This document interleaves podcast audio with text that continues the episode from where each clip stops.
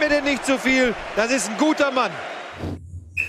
Moin Moin, hallo, herzlich willkommen zu Bundesliga live. Heute mal, was für ein Skandal. Die traditionelle Anschlusszeit montags um 18.30 Uhr ist geändert worden. Die Menschen, die pro 18.30 Uhr Initiative gegründet haben, laufen Amok äh, heute am Dienstag um 17 Uhr. Was ist da los? Äh, selbstverständlich kam der Feiertag uns dazwischen und äh, wie es sich gehört, feiertags wird nicht gearbeitet. Jesus ist uns wichtig. Und deswegen heute mit ein bisschen Verspätung, aber der Termin ist eigentlich richtig gut gewählt, äh, denn wir haben heute unfassbar aktuelle Themen. Zum einen natürlich die Kader. Nominierungen, die heute bekannt gegeben worden sind in der Frankfurter äh, französischen Botschaft in Berlin. Warum sage ich Frankfurt? Weil ich dich sehe. Ich sehe dich und assoziiere dich mit Frankfurt. Deswegen habe ich Frankfurt gesagt. Selbstverständlich hat das damit überhaupt nichts zu tun. Dann haben wir natürlich den letzten äh, Bundesligaspieltag, den wir in aller Ausführlichkeit besprochen äh, wollen, sehen haben werden. Und dann äh, haben wir noch das Relegationsspiel, jetzt nämlich bei Frankfurt, zwischen Frankfurt und Nürnberg. Darauf werden wir auch eingehen. Also der Tag ist proppe voll. Und damit hallo und herzlich willkommen zu Bundesliga Live mit Etienne, mit Ralf und mit Tobias Escher, dem expertisesten Experten Buchmilliardär. und Buchmilliardär der Welt. Ja? So, wir waren ja hier am Samstag, haben äh, hart gearbeitet, eine Sondersendung gemacht zum äh, letzten Bundesligaspieltag. Damit haben wir auch die Analyse so ein bisschen abgedeckt. Wenn ihr das nicht gesehen habt auf YouTube, Ach, seit drei Stunden, wir haben die Konferenz geschaut, selbstverständlich, seit drei Stunden äh, existiert dann auch die Aufzeichnung in unserem Archiv, kann man sich nochmal reinziehen, ist im Prinzip schon eine halbe Spieltagsanalyse. Du warst leider nicht da, du warst in Disneyland. Ja. Ähm, Was ist da los? was ist da los? Ja, ich hab's, ich glaube, ich habe es ja auch schon erzählt. Zu dem Zeitpunkt, wo ich das äh, mit der, für die Family gebucht habe, äh, war die Eintracht, das war nach dem Ich Leverkusen. dachte, die Eintracht ist deine Familie. Ja, die, die andere Familie, die, die Zweitfamilie. Ähm, nach dem Leverkusen-Spiel äh, ist das passiert und äh, ich erinnere mich nicht mehr so genau. Ich kann mir es nur so erklären, dass ich zu dem Zeitpunkt äh, Beim Friseur war. Beim Friseur Hat eine Weile gedauert, kein, keinen? Bock mehr hatte Ja.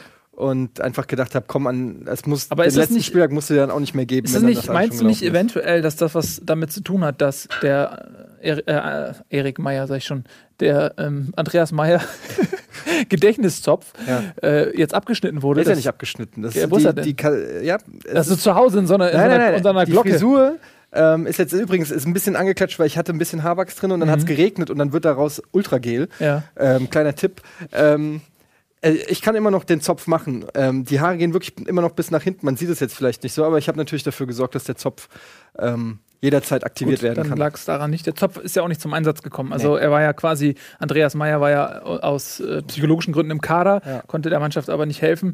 Äh, war auch aus taktischer Sicht nicht nötig, äh, weil es lief ja lange alles gut. Aber bevor wir jetzt dazu kommen, wollen wir anfangen mit dem aktuellsten unserer Themen. Und das ist natürlich die Kader-Nominierung, die heute in einer Pressekonferenz um 13 Uhr äh, bekannt gegeben worden ist von Jogi Löw mit einem äh, völlig unnötigen Vorprogramm von äh, einer Dreiviertelstunde, wo alle Leute da saßen und sagten, oh, what the fuck, wir wollen einfach nur wissen, wer zur Euro fährt und ihr labert mich hier voll. Was haben die denn erzählt? Es war übrigens geil. Die Spanier haben halt einfach nur eine PM rausgehauen, Ja. gehauen über Twitter, Facebook und Co. Einmal den Kader. Ja. Hier, das sind sie und fertig. Ja. Und äh, Deutschland war es eine ähm, Auslosung. Ich, bei Twitter kamen auch Ein die ersten Happening. Stimmen auf, äh, wo man denn für die Spieler anrufen kann. Was ist dieses Twitter? dieses Twitter ist, ist ähm, ja, ein Kurznachrichtendienst. Nun, So wie sie selbst nicht genannt werden Ja. Nein. Ähm, ja, wie, andere Länder haben es ganz anders gemacht. Andere Länder Einfach haben- rausgehauen und vielleicht in, ganz in kurz Deutschland. mal auch äh, auf Aufmerksamkeit, Aufmerksamkeit auf dein T-Shirt lenken? Weil, äh, lieber Ralf, mir ist das jetzt aufgefallen, es waren 34 Folgen Bundesliga und du hast nicht einmal, einmal das gleiche T-Shirt angehabt. Was zur Schlussfolgerung führt, dass du mehr als 34 T-Shirts hast. war ja was- nur bei der Hälfte der Sendung da, aber grundsätzlich Hast habe du mehr ich, als 17 T-Shirts. hab ich ja. Was ist da los? Bist du Millionär oder was? T-Shirt-Millionär. Ja, aber du musst ja gucken, ich bin 32 Jahre alt, Ja. bin seit dem achten Lebensjahr nicht mehr gewachsen, sind 24, pro Jahr ein T-Shirt gekauft. Das macht Sinn. Ja. ja okay. Alles klar. Ich wollte das nur mal, weil es Ja, ja, ich meine, die es ist sind ja auch alle, aufgefallen. Ja, also vor allem, die sind ja immer alle neu. Die sind ja nicht gewaschen. Die sind ja Fabrik neu, die Dinger. Und ich wette, du hast irgendeinen so schmierigen Deal mit so einem T-Shirt-Händler, der irgendeinen Online-Shop, der Motive klaut und die geben dir irgendwie 12 Guck Euro. mal, wie das aussieht. Man erkennt es gar nicht, dass das Scarface ist. Ich hätte jetzt erwartet, dass du sagst, man kennt gar nicht, dass das Alex Meyer. Alex Meyer oder irgendwas. Guck mal, wie das aussieht, wenn er so den, wenn die, durch die Boden fällt. Das sieht Das aus. ist ganz lustig. Naja, gut. Fall. Das ist äh, der Fett Fettbauch. Der Fettbauch des Ex-Profispielers. Äh, Lo, äh, ihr Lieben, seid Ja. mal ruhig jetzt. Ich möchte Ich nämlich jetzt nichts mehr. werden, weil äh, ich würde jetzt gerne mal anfangen mit der Nationalmannschaftsgeschichte äh, hier. Wir haben für euch eine Grafik. Das ist unser Kader. Es sind 27 Spieler. Fünf werden noch gestrichen. Man kann davon ausgehen, dass keiner der Torhüter gestrichen wird. Ähm, dann lasst uns doch mal vorne anfangen und dann reden wir mal drüber, was ihr davon haltet. Also im Tor. Tobi. Jetzt schon. Da hast du gerade fünf werden gestrichen gesagt. Ja. Ja, das werden auch aber richtig. vier noch gestrichen. Weil es müssen von 27 auf 23 23 runtergegangen. sogar, ne? Wie Ja. komme ich denn auf 22? Vier, Entschuldigung, ich möchte mich entschuldigen für diesen Fehler. Selbstverständlich werden vier äh, gestrichen. Danke, Gut- Herr gut äh, aufgepasst, Escher. Tobi. Sehr Sehr gut. gut. auf. Ich wollte nur mal sehen, ob du überhaupt da bist. Ja? Ähm, vier werden gestrichen. Fangen wir an beim Tor. Manuel Neuer, Bernd Leno, Marc-André Ter Stegen. Gab es ja noch einige, die sich Hoffnung gemacht haben.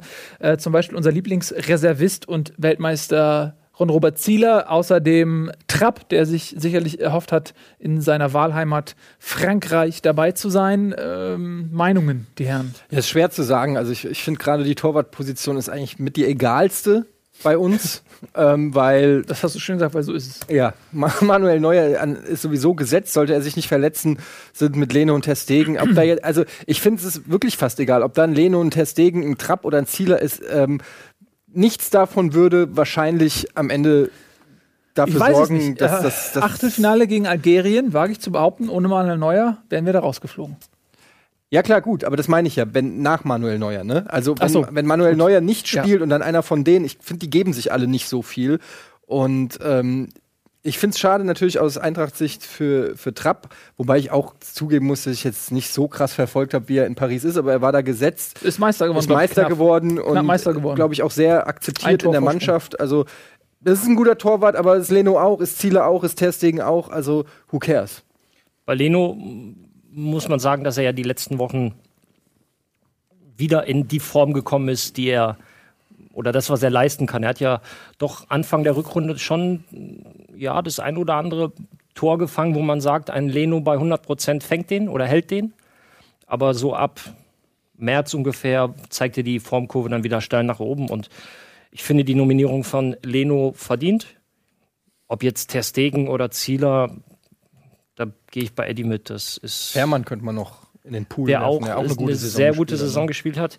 Ähm, da ist ja Aber es gibt da wenig Grund für Jogi Löw, da jetzt groß irgendwelche äh, Sachen zu ändern. oder? Also ein ähm, Aspekt, den ich da ganz interessant finde bei Leno und Ter Stegen, ist, dass die beiden verfeindet sind. Denn die kennen sich schon stimmt, aus äh, U-Nationalmannschaften. Die haben bei der U21 schon äh, sich um das äh, Tor gebuhlt. Da hat Ter Stegen meistens die Nase vorn gehabt, aber die kennen sich wirklich schon seit Jahren. Haben ja alle dann äh, die U-Nationalmannschaften durchlaufen gemeinsam. Und ähm, Jogi Löw legt sehr großen Wert auf Teamdynamik, auf Stimmung. Aber ist das wirklich Und- so oder ist das so Gossip? Oder ist Na, das wirklich, also- ist das bestätigt? Ja, ich, die Also- beiden. Äh,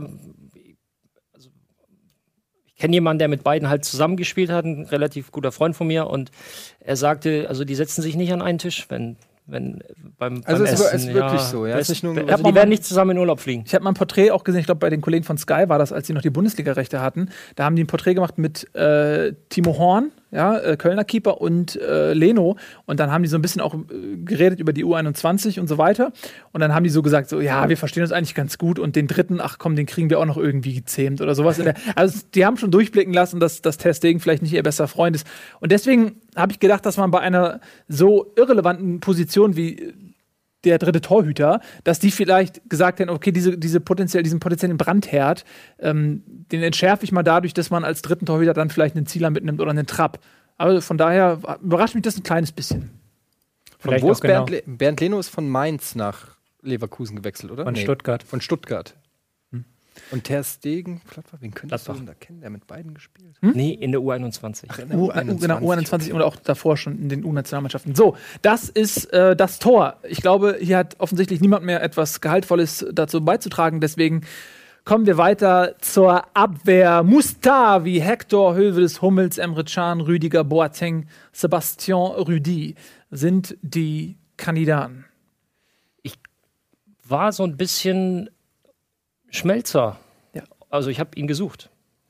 Finde ich, Viele haben ihn gesucht. Finde ich auch. Ist auf jeden Fall ähm, Der, der Name, der mir da am, am deutlichsten. Äh, Wisst ihr, was ich glaube, warum? Ich habe Aufpoppt. tatsächlich auch viel gelesen in den Foren und jeder zweite Beitrag, egal auf welcher Seite unter den Kommentaren des Artikels zur Nominierung ist, Schmelzer Fragezeichen und dann diskutiert man über Schmelzer und die Leute sind geteilter Meinung, viele sagen, er, er hat es verdient, andere sagen auch, er ist nicht variabel genug. Ich denke, dass ähm, er als Linksverteidiger sich das verdient gehabt hätte, dabei zu sein. Aber wenn man sich den Kader mal anschaut, gesetzt ist sowieso Jonas Hector auf links. Äh, Schmelzer wäre wahrscheinlich nur zweite Wahl. Und bei der WM hat äh, Hövedes auf links gespielt und es hat auch ganz gut geklappt. Das heißt, der Backup für Hector ist Hövedes und Hövedes ist gleichzeitig auch auf rechts und in der Mitte einsetzbar, wohingegen Schmelzer nur hinten links spielen kann. Und ähm, dann macht es für mich auch wieder Sinn, dass man sagt, ey, ich muss nicht einen Spieler mitnehmen, der Backup ist nur für die Linksverteidigerposition, wenn ich quasi im Kader schon Leute habe, die diesen Backup auch aus. vollkommen richtig. Die Frage, die sich mir erstellt, ist Jonas Hector wirklich besser als Marcel Schmelzer auf links? Also das Löw hat sich frühzeitig Ja, festgelegt. ja, ich weiß, aber Ja. es hat sich jetzt, ich, vielleicht sieht er da irgendwas, was ich jetzt so auch noch nicht gesehen habe, aber deshalb ist er ja auch der Bundestrainer und Weltmeistertrainer. Da würde ich das natürlich niemals hinterfragen. Aber äh, ich habe jetzt Jonas Hector noch nicht so ultra stark immer gesehen, äh, dass ich das total verstehen kann. Aber Ich bin ja überrascht über die Überraschung bei Schmelzer, weil für mich war das völlig klar, dass er nicht mitkommt. Und bei mir ist der Ärger auch schon so, der ist schon seit einem Jahr vergangen, weil ich habe das irgendwie schon abgehakt. So irgendwie, niemand weiß, wieso Löw nominiert Schmelzer nicht. Am Anfang war es tatsächlich so, dass Schmelzer große Probleme hat in der Nationalmannschaft. Er ist ja jetzt auch nicht der technisch beschlagenste Spieler. Er ist auch jemand, der sehr viel über seine Arbeit kommt. Aber er hat sich halt auch verbessert im letzten Jahr, ganz klar, auch im Passspiel und gerade seine Flanken, die ja lange Zeit wirklich da kanntest du von zehn Flanken ist maximal äh, eine Viertelflanke angekommen. Und mittlerweile sind die Flanken halt tatsächlich halbwegs gut. Also da muss irgendwas noch tiefer liegen, aber für mich war halt irgendwie schon klar, dass er Schmelzer nicht nominieren wird. Ja. Ich sehe gerade mal im Chat, ähm, da wird auch kontrovers diskutiert. Also viele Leute, ähm, ob das jetzt auch mit, mit äh, der Vereinssympathie zu Borussia Dortmund zu tun hat oder nicht, sei mal dahingestellt. Aber viele Leute sagen, ey, Schmelzer hat es auf jeden Fall verdient. Andere sagen auch, äh, Hector ist besser. Aber ey, es gibt, man, man ist sich nicht einig. Aber, also, gene aber generell kann man sagen, das finde ich anhand, an diese, anhand dieses Themas und auch wenn wir uns den Rechtsverteidiger angucken, ich weiß jetzt nicht, wer da geplant ist, das Mustafi oder Rüdiger oder sogar Chan für äh, Rudi, also Oder in, Rudi, der, in der Konstellation, glaube ich, Rechtsverteidiger Rudi. ist. Also so oder so muss man sagen, dass die Außenverteidigungspositionen, finde ich, die schwächsten sind, die dieser Kader hat, wenn ich mir den Rest so angucke. Bei allen anderen Positionen würde ich, es ist natürlich Jammern auf hohem Niveau, das sind trotzdem Genau, immer gute ja. Verteidiger, keine Frage, aber für einen absoluten, also Weltklasse haben wir nicht auf Links- und Rechtsverteidigerpositionen. Also kein Roberto Carlos-Niveau links. ja, auch kein Philipp Lahm-Niveau Kein Philipp mehr. Lahm-Niveau, nee. Aber das ist ja schon seit Jahren so. Und ähm, bei der WM hat es ja auch irgendwie funktioniert, äh, weil sich ähm, äh, Mustavi verletzt hat. Hat es dann doch funktioniert bei der WM? Die Option haben wir jetzt nicht mehr.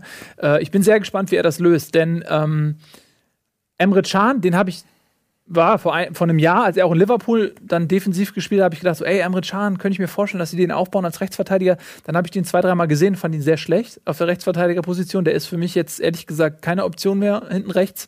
Ähm, Rudi hat seine Sache, glaube ich, im letzten Länderspiel ordentlich gemacht, ist aber auch nicht die Premium-Lösung, denn er hat schon einige Chancen in der Nationalmannschaft gehabt.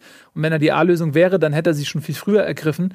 Mm, alle anderen sind keine gelernten Rechtsverteidiger. Auch ein, ähm, äh, der jetzt gleich im Mittelfeld noch genannt wird, äh, ein Joshua Kimmich, der bei Bayern defensiv gespielt hat, hat im Prinzip die Rechtsverteidigerposition ja auch noch nie wirklich gespielt, auch wenn er, glaube ich, vom Potenzial her, wenn er das Aber mehrere Jahre üben würde, auch Aber auch hat er es auch in der. Dreierkette gespielt, oder? Wer jetzt? Kimmich. Kimmich. Also ja. ja, ähm, ich meinte jetzt eher, weil Schan und ähm, Rüdi sind auch keine gelernten Rechtsverteidiger. Die sind da auch. Nee, nee, meine ich ja. Also so ich zähle nur gerade auf, dass Ja, ja. keiner so wirklich äh, aus. Also Rudi äh, hat, glaube ich, bei Hoffenheim dann auch im Verein mal Rechtsverteidiger gespielt. Ja, hat er aber auch eher als Not. Der ist, glaube Ja. ich, auch ausgebildet im Mittelfeld. Ja, ist eher. er Und auch. Schan ist zwar, hat zwar oft Rechtsverteidiger gespielt, aber hat jetzt bei Liverpool eine herausragende Saison im Zentrum gespielt. Also Ja. Eben, Man schwierig vielleicht noch die Frage stellen können, was mit Ginter ist. Der hat ja auch eine Zeit lang ganz ordentliche Leistung äh, auf, als Rechtsverteidiger abgeliefert. Aber gut, es ist wie es ist. Ähm, ja, Löw wird sich was dabei gedacht haben. Bei Emre Can vielleicht auch dieses, was du auch gerade bei Hövedes angesprochen hast, dieses universal einsetzbare. Der kann ja, glaube ich, auch sogar Innenverteidiger. Wird wahrscheinlich nicht passieren, aber ähm, Wer jetzt Rüdiger? Oder nee, nee, äh, Emre Can meinte ich jetzt. Dass Ja, der halt ist, auch so glaub- wie der- Hövedes auch äh, Ja. universal der ist sehr, sehr, sehr variabel auf jeden Ja. Fall, denke ich auch. Ich habe bei der Nominierung von Rüdiger, also nicht, dass ich gestaunt habe, aber ich hatte Tarn noch mit auf dem Zettel. Mhm.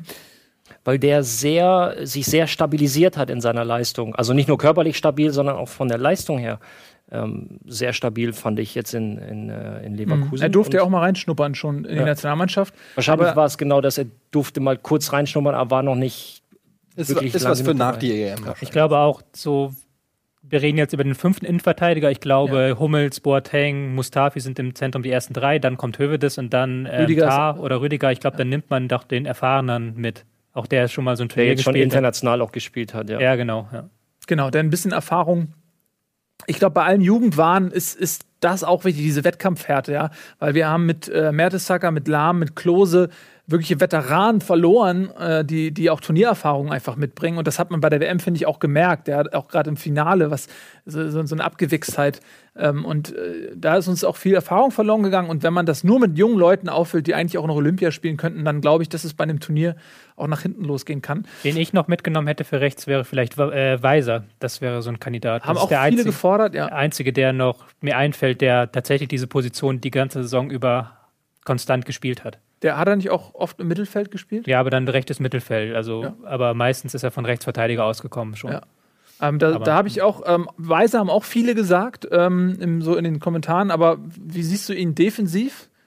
Ich finde ihn defensiv nicht schwach. Ähm, er hat ein paar Defizite natürlich, was das klassische Verteidiger 1 gegen 1 angeht, aber auch da beißt er sich rein.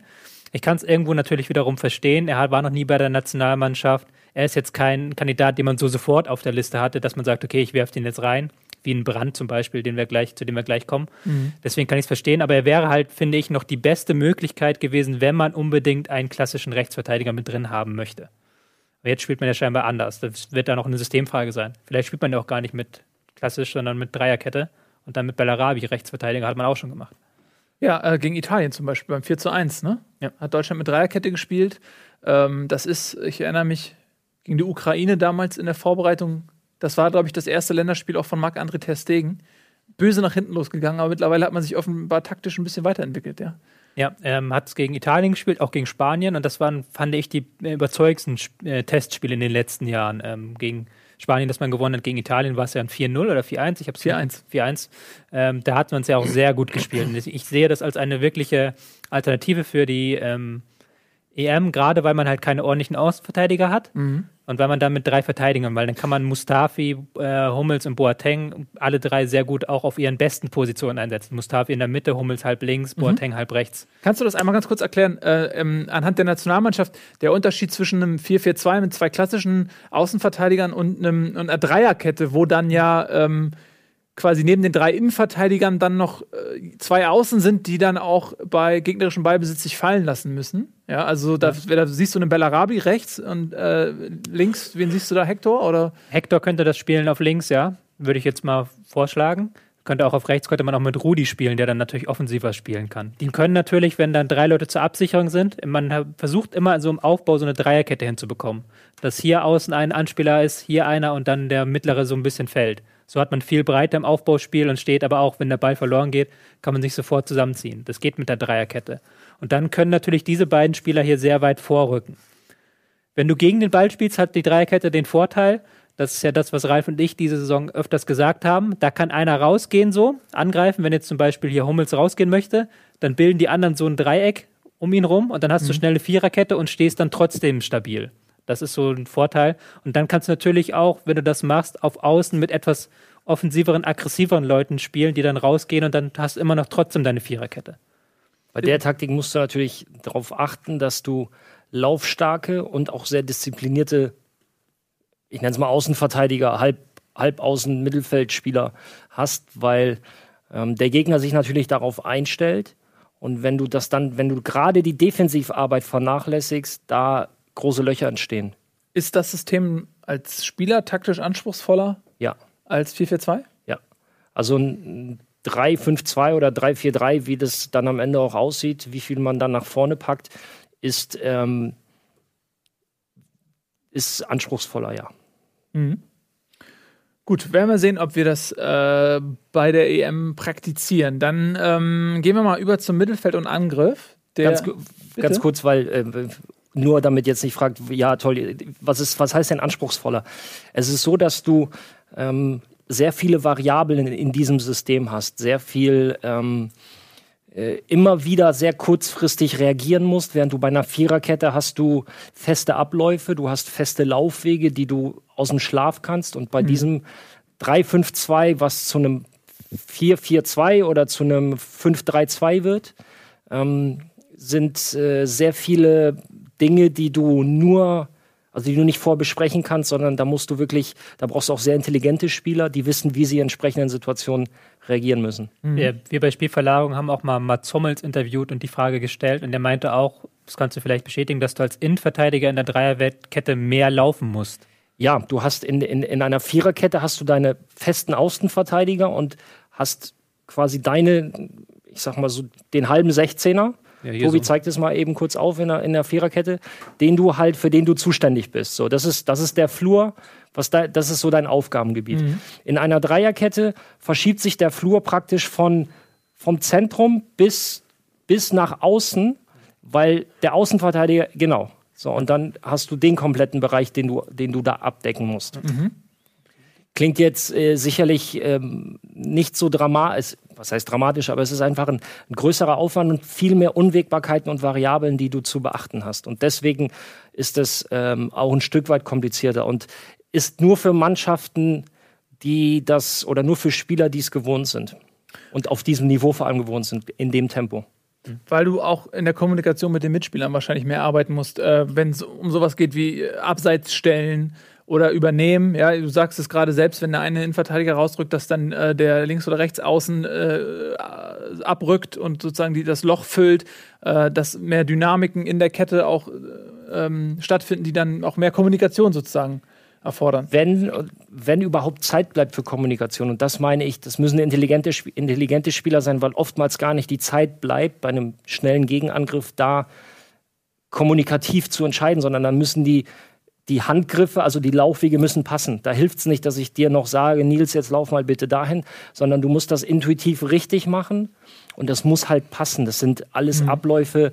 Deswegen brauchst du ein gewisses Niveau, eine gewisse Qualität, damit du auf dem Tempo ähm, das gut spielst. Wenn du es gut spielst, hast du natürlich wahnsinnig viele Vorteile im Defensivverhalten, weil du Überzahl hast und in der Offensive auch, weil du die Außenverteidiger hochschiebst und Überzahl in der Offensive schaffst. Ist aber schwieriger. Und äh, schnelle Innenverteidiger, also sind die wichtig bei einem äh, Dreier-System wie bei den Bayern, wenn man dann äh, viel Rasen anbietet in der eigenen Hälfte, dass man bei Kont Kontern quasi dann das Tempo mitgehen kann? Ja, wobei es da wieder darauf ankommt, wie du die Dreierkette spielst. Ähm, du kannst ja auch wie Frankfurt am Wochenende, na gut, die haben sich eher in der Sechserkette dann teilweise zurückgezogen. Das war Sagen noch wir was mal ein anderes. hochstehendes System. Deutschland würde ja, Ja. eher tendenziell ein hochstehendes System spielen. Deswegen brauchst du allgemein schnelle Verteidiger, würde ich sagen, weil das Mhm. Problem hast du auch in der Viererkette, wenn die, äh, wenn du am Gegner, wenn die Verteidiger weit vor müssen in die gegnerische Hälfte hinein ähm, das, und dann auf Risiko spielen, dann müssen sie auch schnell wieder zurückkommen im Zweifelsfall. Das ist eine, eher eine Frage. Das ist auch so eine der Fragen, die man zum Beispiel jetzt im Moment im Taktikkreisen stellt mit Hummels beim FC Bayern, weil der FC Bayern noch mal einen Tick weiter vorne gespielt hat diese Saison. Ja. Frage jetzt, spielen sie es nächste Saison auch wieder? Könnte, wenn sie es ja spielen, dann könnte es Hummels vor Probleme stellen, der nicht ganz so schnell ist wie Boateng zum Beispiel oder auch ähm, ein Benatia. Aber ist Benatia so schnell? Ich weiß es gar nicht. Ich überlege Ja? gerade, aber bin, Benatia ist jetzt nicht der schnellste, aber ähm, Boateng ist auf jeden Fall, Boateng ist ja richtig schnell. Das sieht man ihm ja Boateng nicht ist an. richtig- Kimmich ist auch recht Es schnell. wirkt gar nicht so sehr bei Boateng aufgrund, seiner Lau auf so, aufgrund Ja. seines Laufstils, aber der ist brutal schnell. Ja. ja. Ähm, gut, dann äh, ein fließender Übergang, denn bei, das ist ja das Tolle bei dem, bei dem äh, 3-5-2-System, dass äh, Abwehr und Mittelfeld ja auch fließend ineinander übergehen mit den beiden Außen. Ähm, da haben wir, und Angriff auch übrigens, das ist jetzt ein, ein Block, den, den mag man nicht mehr trennen. da haben wir äh, Kedira, Schweinsteiger, Özil, Schürle, Podolski, Reus, Müller, Draxler, Kroos, Götze, Bellarabi, Gomez. Und jetzt kommen die vier Jungstars. Da haben wir letzte Woche noch äh, drüber gesprochen. Ey, wen, Wen davon? Wen davon würdet ihr am ehesten nominieren? Und ich freue mich sehr, dass alle dabei sind. Ähm, äh, Julian Brandt, Leroy Sahne. Der Bundestrainer hat Sahne gesagt und nicht Sané, Weil er uns guckt. weil er uns guckt. Julian Weigel und Joshua Kimmich. Ähm, ja, was haltet ihr denn von Moment? André Hahn ist ja nicht dabei. Für den habe ich mich ja, habe ich mich ja ausgesprochen. Das stimmt, aber da kannst du jetzt direkt was zu sagen. Denn was hältst du denn von den Ich fand deine Argumentation durchaus schlüssig. Also, das, ich wollte dir da nicht widersprechen. Ich hatte nur ähm, Ich persönlich habe es ein bisschen anders gesehen. Ich hätte André Hahn aufgrund äh, seiner Stärken gegenüber Sané und Brandt da mitgenommen, kann aber die Nominierung von beiden einfach nachvollziehen. Also gerade der Punkt bei Sané oder Sahne, ähm, dass er wahnsinnig oder stärker im, 1 gegen, im direkten 1 gegen 1 ist, wenn es ums Ausspielen und so geht. Da gehe ich mit. Die Frage ist jetzt, gehört er zu den Streichkandidaten oder nimmt ihn tatsächlich mit? Ist das so ein Typ Odonkor wie 2006? Mal sehen, Sané. auf jeden Fall. Sahne. Ja. Da tust du dem Bub Nein, nein, nein, nur, nur die Rolle. Nur die Rolle, die Odonko hatte, der ja auch nur zufällig, nur- äh, nicht zufällig, Ein aber Roleplayer. überraschend. Odonko war damals ein Roleplayer, da wurde gesagt, okay, der kommt in der 70. rein, der macht nichts anderes als schnelle Flankenläufe, ihn in die Mitte zu hauen und da so ist auch das äh, 1 gegen Polen gefallen. Das war so die, die Sternstunde Odonkos, weil dieser Plan so offensichtlich funktioniert hat. Ich bin der einzige Mensch in Deutschland, der einen Odonko Odonko-Nationaltrikot Ja, ja, hat. ich weiß. ähm, und äh, Aber du deswegen müsstest ja jemanden draußen lassen. So. Und ich glaube nicht, dass er für, für Sahne einen, einen, ähm, Das musste ich extra flocken lassen, weil es gar nicht vorrätig hat. einen Müller oder Groß oder Özil draußen lässt. Also das glaube ich nicht. Ja, also nee, aus der Mannschaft vielleicht nicht, aber aus dem Kader, das ist die Frage. Weil was ich ganz interessant war, ist vor der Kadernominierung lief so ein kleiner Mood-Trailer. Äh, da, da wurden die Nationalmannschaft, äh, die Spieler wurden äh, locker lachend in der Kamera äh, abgelichtet und äh, da war ganz oft auch Leroy Sahne zu sehen, bevor der Kader bekannt gegeben wurde. Und da habe ich, okay, alles klar, der ist auf jeden Fall dabei, ähm, weil die nehmen natürlich für diese Imagefilmchen dann auch nur Spieler, wo sie die ja auch im Kader sind, so ja. Deswegen hat mich das dann am Ende nicht mehr überrascht. Ähm, die Frage ist natürlich jetzt, wer sind die Streichkandidaten? Äh, Joachim Löw hat gesagt, es gibt nicht die vier Spieler, die er jetzt schon auf der Kippe sieht. Es gibt nicht die Spieler, die für ihn jetzt die ersten Streichkandidaten sind. Ob das stimmt oder nicht, kann ich nicht beurteilen. aber er Löw hat noch nie gelogen. Er hat noch nie gelogen, er kann das gar nicht. Ähm, aber er suggeriert äh, zumindest, dass es offen ist, das Rennen. Äh, was hältst du von der Aussage? Ähm, ja, ist natürlich ähm, nicht ganz so voll zu nehmen, wenn man auch sieht, ähm, das habe ich jetzt auch gerade das erste Mal gesehen, dass ja, die Jungen haben alle die Nummern 24 bis 27. Also das ist ja dann auch kein Zufall, dass die dann nicht gerade die äh, niedrigeren Nummern kriegen. Was Streichkandidaten angeht, glaube ich, ist es ja immer so, irgendeiner wird sich immer noch verletzen. Das passiert ja immer mal so. Reus im Zweifel. Reus im Zweifelsfall. ähm, dann hast du noch die große Schweinsteiger-Frage, die ja über allem schwebt. Ist, wird er rechtzeitig so fit, dass man ihn mitnehmen muss? Und Jogi Löw hat da auch schon so einschränkend gesagt, wenn er nicht fit wird, kommt er auch nicht mit. Dann wird jemand anders Kapitän. Und ähm, dann würde ich behaupten, dass zumindest, dass es immer so Zweier-Teams gibt. Also ich glaube nicht, dass Sané, Sané und Brandt gleich beide mitgenommen werden. Genauso wenig glaube ich, dass Weigel und Kimmich beide mitgenommen werden. Ich Ja. glaube, die spielen so gegeneinander um einen Kaderplatz, weil sie auch natürlich ähnliche, ähnliche Anlagen mitbringen. Ähm, sagen, sagen wir mal, Schweinsteiger wird nicht fit. Da hast du mit Gündogan und Schweinsteiger eigentlich zwei Stammspieler im zentralen Mittelfeld, im Herz der Mannschaft, die fehlen. Ich persönlich, äh, mir tut der Ausfall Gündogans sehr weh, weil ich glaube, dass ähm, der nicht zu ersetzen ist. Es gibt keinen zweiten Gündogan.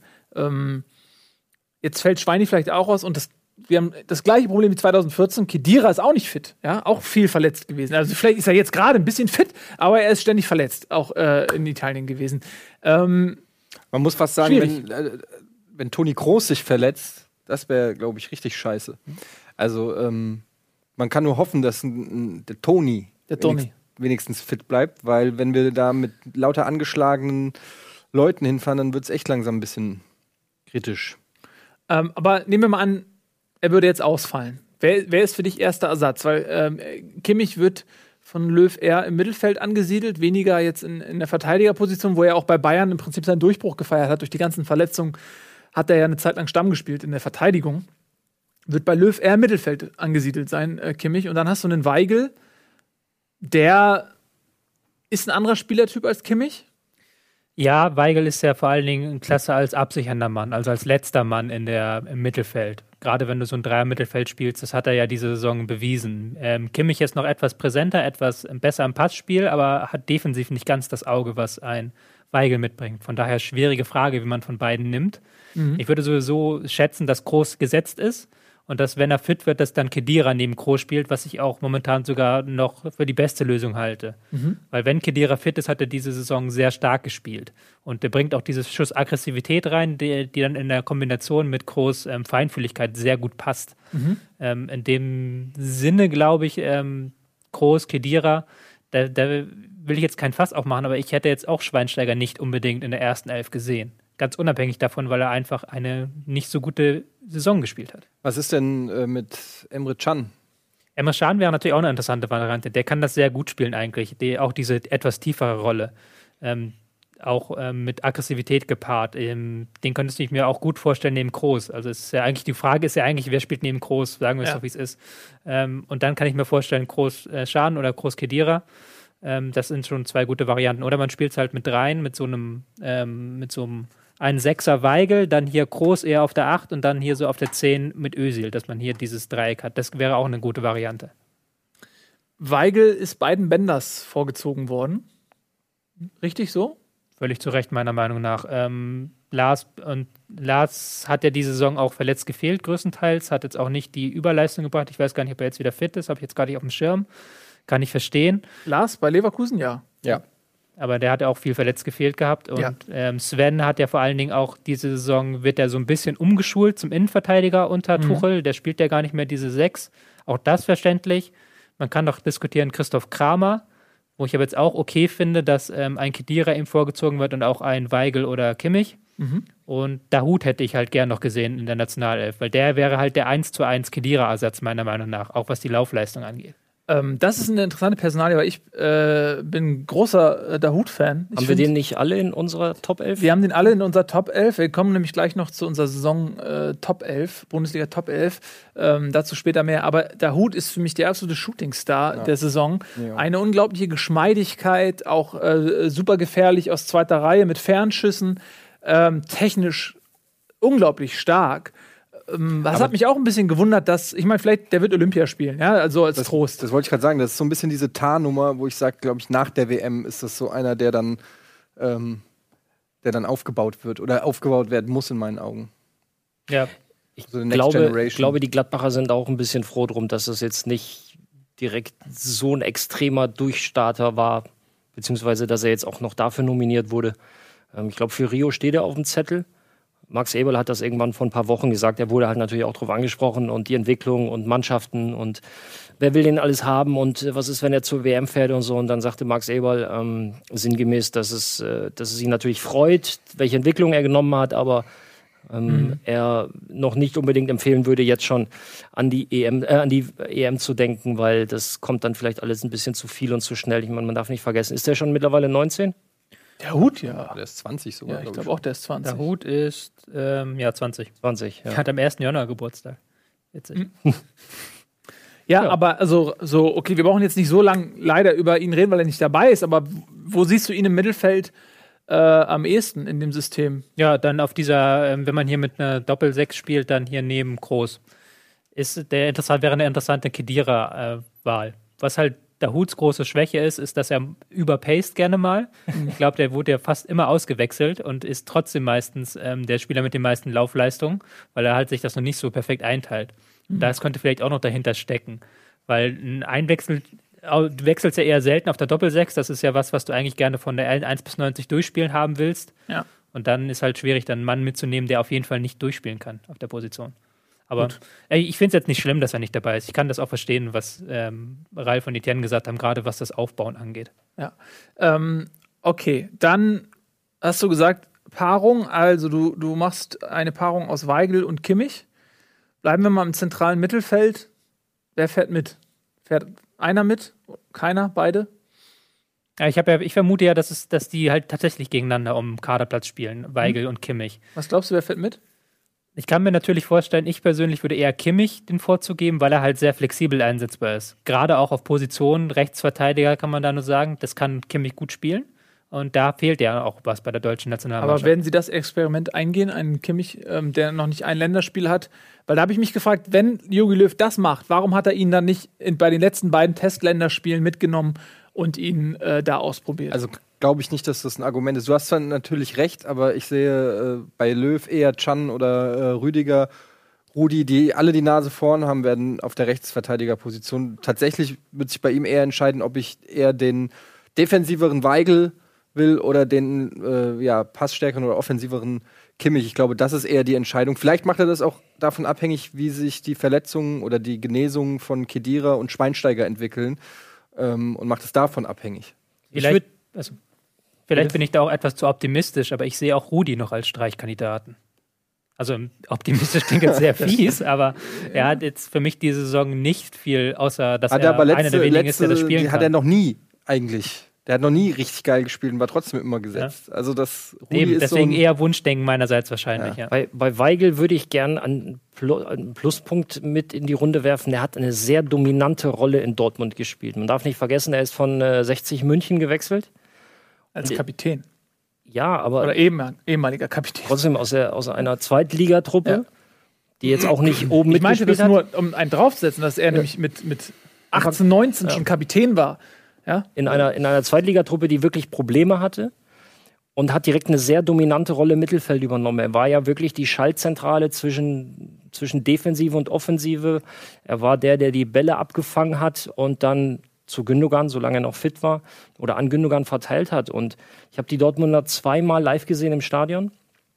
Ähm, und es war schon sehr, schon sehr beeindruckend, wie er trotz seiner jungen Jahre, was für eine Ausstrahlung er hatte und ähm, was, für eine, ähm, was für eine Präsenz auch im verbalen und nonverbalen Bereich. Wenn der Ball nicht unbedingt der Nähe, in der Nähe war, sondern auch wie er seine Mitspieler schon gecoacht hat. Und das ist, denke ich, ein Punkt, der oder ein Argument, das auch definitiv für ihn spricht, dass er sich völlig frei macht von Namen oder von sonst irgendwas, sondern wenn er auf dem Platz steht, da seine Rolle erfüllt, weil auf der Sechserposition brauchst du Leute, die, ähm, die den Kampf, dumme Phrase, aber die den Kampf halt annehmen und äh, dominant spielen, auch eine gewisse Ausstrahlung haben, weil da hast, bist du sehr, sehr viel in Zweikämpfen und hast auch sehr viel Einfluss auf das Spiel.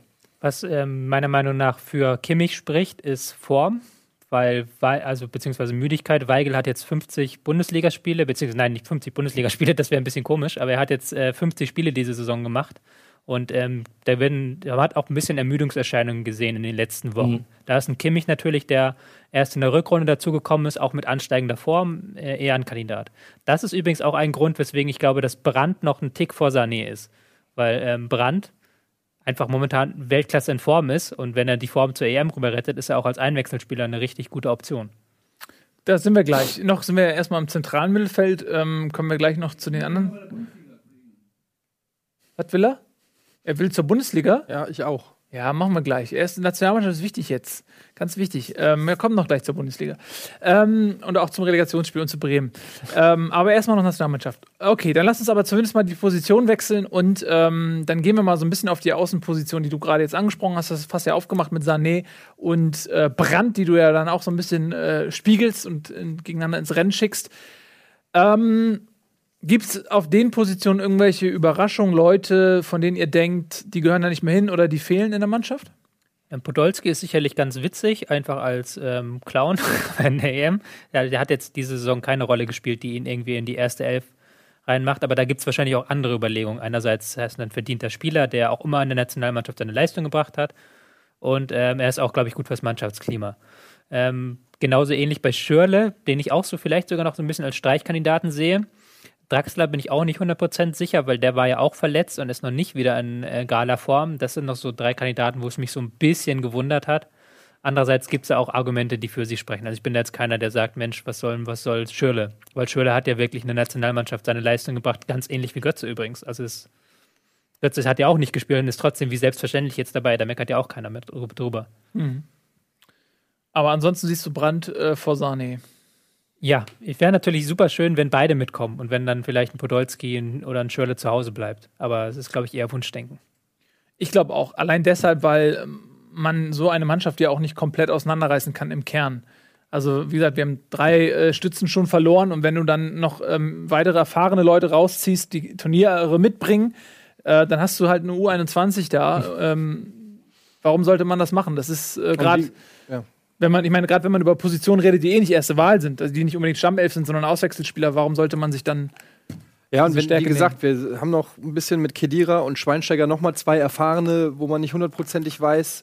Also ein bisschen Erfahrung tut sicherlich vor, also auf dem Platz, aber auch hinter den Kulissen. Also ich glaube, dass es bei Podolski auf jeden Fall ein, ein wichtiger Faktor ist. Ähm, und äh, auch bei Schürle und, und Götze und so. Also so ein bisschen musst du auch das, äh, musst du an, an die, äh, ans Gefüge denken. Ja, und Bei ich meine, stellt euch vor, Halbfinale, Finale, Elfmeterschießen, wer schießt die Elfmeter? Da kannst du nicht einen Brand, einen Sahne, einen Kimmich, einen Weigel äh, die Elfmeter schießen lassen, sondern da brauchst du einen Schweinsteiger, einen Kedira, einen Podolski, äh, die, einen Schöle meinetwegen auch, die sich da hinstellen, die einen Titel gewonnen haben, denen vielleicht nicht so die Beine schlottern, ähm, die die Dinger reinhauen, ja. Ähm, aber auch ganz richtig. Und im Endeffekt ist es ja auch, der sind 23 Mann dabei, realistisch werden 16 bis 17 zum Einsatz kommen, Ja. wirklich. Und wer dann nun fünfter Endverteidiger oder sechster Spieler für die Rechtsaußenposition ist, das ist ja auch egal letztlich. Ja. Also wie, ist mir eher wichtiger, sagen wir mal so, dass Podolski und Schüle jetzt nicht unbedingt in der A11 sind. Ja. Ich denke auch nicht, dass das passieren wird, wenn alle fit sind. Dann äh, lass uns doch mal jetzt äh, zum Abschluss kommen mit der Nationalmannschaft. Würde ich dich einmal bitten, Tobi, dass du einmal noch, wenn das jetzt der Kader ist, Die Start. die Startelf bei der Europameisterschaft einmal hier andödelst. Aus Das, deiner Sicht. das stellst du Fragen, die sehr schwierig sind. Ja, ich weil, weiß, aber Weil äh, halt niemand so genau alles andere weiß. wird dich unterfordern. Die große Frage ist halt, welches System? Spielen wir 4-2-3-1? Du bist Spielen- jetzt Trainer, du siehst auch ein bisschen aus wie Löw. Du bist jetzt Bundestrainer. Du, du entscheidest jetzt.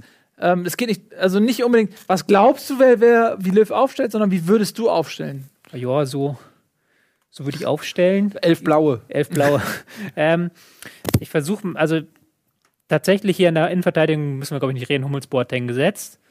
Links würde ich Schmelzer aufstellen. Ja, der ist jetzt nicht dabei. Du musst schon Ähm, die nehmen, die dabei sind. Ja, Hector ist dann, glaube ich, auf links auch gesetzt. Rechts müsste man gucken, wahrscheinlich Schan. Ähm, Tatsächlich? ja, tatsächlich, weil In einer klassischen Viererkette? Ich persönlich würde ähm, dann eher, ich würde mit Dreierkette spielen. Also ich würde Ja, dann mach das doch. Ja, mach doch mal jetzt deine persönliche. Alles klar, meine persönliche. Dann hier Mustafi in der Mitte und ähm, hier Boateng, hier Hummels. Das sind auch die Rollen, die Boateng und Hummels am liebsten spielen. Und Mustafi ist sehr nicht- gut in der zentralen Rolle, finde ich. Ist, ist, aber ist das der zentrale ähm, in der Dreikette nicht auch hauptverantwortlich für den Spielaufbau? Nee, eher nicht äh, heutzutage mehr, weil man ähm, hier meistens sowieso zwei Gegenspieler spielen. Da muss man sowieso gucken, dass man hier so ein bisschen nach außen rausspielt. Also Mhm. die sind, glaube ich, schon alle drei verantwortlich. Na gut.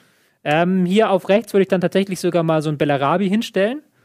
Und auch auf links dann Hector, der ein bisschen defensiver spielt und dann auf rechts vielleicht mal ein bisschen einen, der weiter nach vorne jagt. Dann musst du Bella, muss ich ihm aber in der Mannschaftsbesprechung äh, vor dem Spiel musst du ihm eine halbe Stunde erzählen, dass er auch nach hinten laufen soll. Ja. Weil Ähm, Bellarami halt die vordere Hälfte kennt und ja. Er eigene nur aus dem Hören sagen. Ja, Ja, ähm, es ist ja, so, klar. Bellarabi ist ein sehr, sehr offensiv denkender. Ich kann die Aufstellung oder die Position gehe ich mit, aber bitte erzähl ihm dann Du eine halbe Stunde lang, dass es auch eine defensive Hälfte du gibt. kannst letztlich auch hier mit Schan spielen, dann spielt Schan ähm, so eine Rolle wie Lahm bei den Bayern, dass er von hier in die Mitte zieht. Dann Ja. könntest, du, könntest du hier mit ähm, Groß arbeiten und dann Ke- Kedira, der hier daneben zieht und dann sehr viel offensiver spielen kann. Und dann steht Schan hier so rein. Das ginge auch. Ähm, was brauchen wir jetzt noch? Wir brauchen noch. Ähm, Ja, aber hast du dich jetzt von Ralf betüdeln lassen oder ist das jetzt immer noch deine Aufstellung? Nee, ich, kann- du kannst Bellarabi oder Schan. Also Bellarabi bleibt drin. Okay. Bellarabi bleibt drin. Ähm, Groß Kedira in der Mitte, würde ich schon behaupten, wenn Kedira fit ist, weil ich fand, er hat, ich bin kein riesen Kedira-Fan, ähm, weil er spielerisch jetzt nicht der Beste ist, aber er hat eine sehr starke Saison gespielt. Er hat sich in Italien nochmal taktisch verbessert, fand ich. Ähm, es fehlt uns noch ähm, Müller hier vorne natürlich drin. Da müssen wir auch nicht riesengroß drüber diskutieren, glaube ich. Als äh, zentraler Man Stürmer. könnte ihn auch von der Seite kommen lassen und dann mit ähm, Götze hier vorne drin spielen. Das ist, ich überlege gerade, es ist vielleicht sogar die äh, bessere Variante, wenn Götze fit ist. Ähm, und dann noch Ösel natürlich. Dann schenken wir Müller über links. Kein Reus in der Startelf. Ösel Was geht über rechts. ab, ey? Ähm, Reus könnte man auch machen, aber dann, dann müsste man Götze rausstreichen. Das ginge auch, aber doch, das ist sogar vielleicht besser. Reus auf links und dann hier Müller rechts. Dann hat man halt eine sehr vorwärtsgerichtete aber.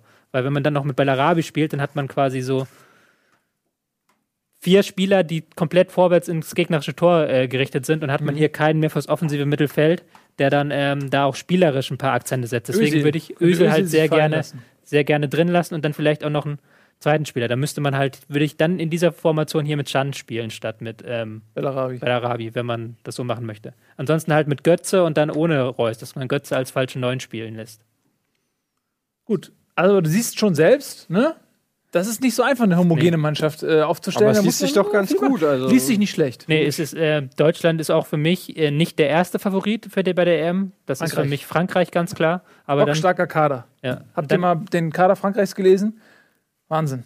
Also die haben echt in den letzten zwei Jahren auch nochmal eine, eine starke Entwicklung genommen. aber dann kommt für mich schon Deutschland zusammen mit Spanien und England auch, denen ich eine sehr gute Rolle zutraue. Supi-dupi. Äh, das war heute mal eine komplette Halbzeit über die Nationalmannschaft aus aktuellem Anlass. Wir freuen uns alle sehr auf die Euro.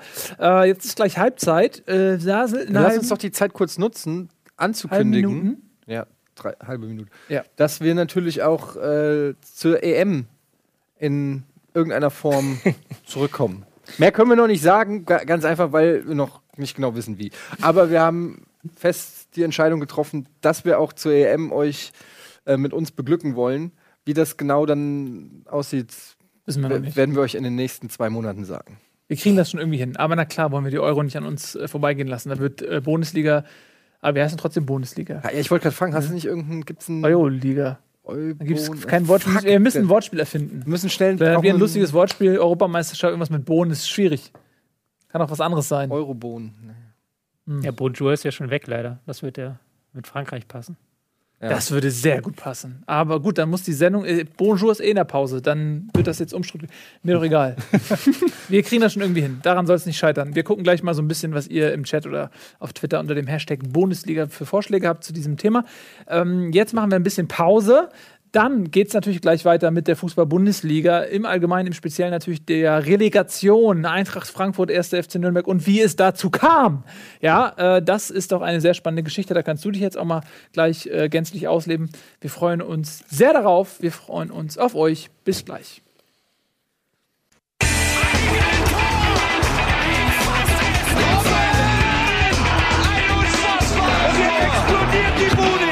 Kritisiert mir denn nicht so viel. Das ist ein guter Mann.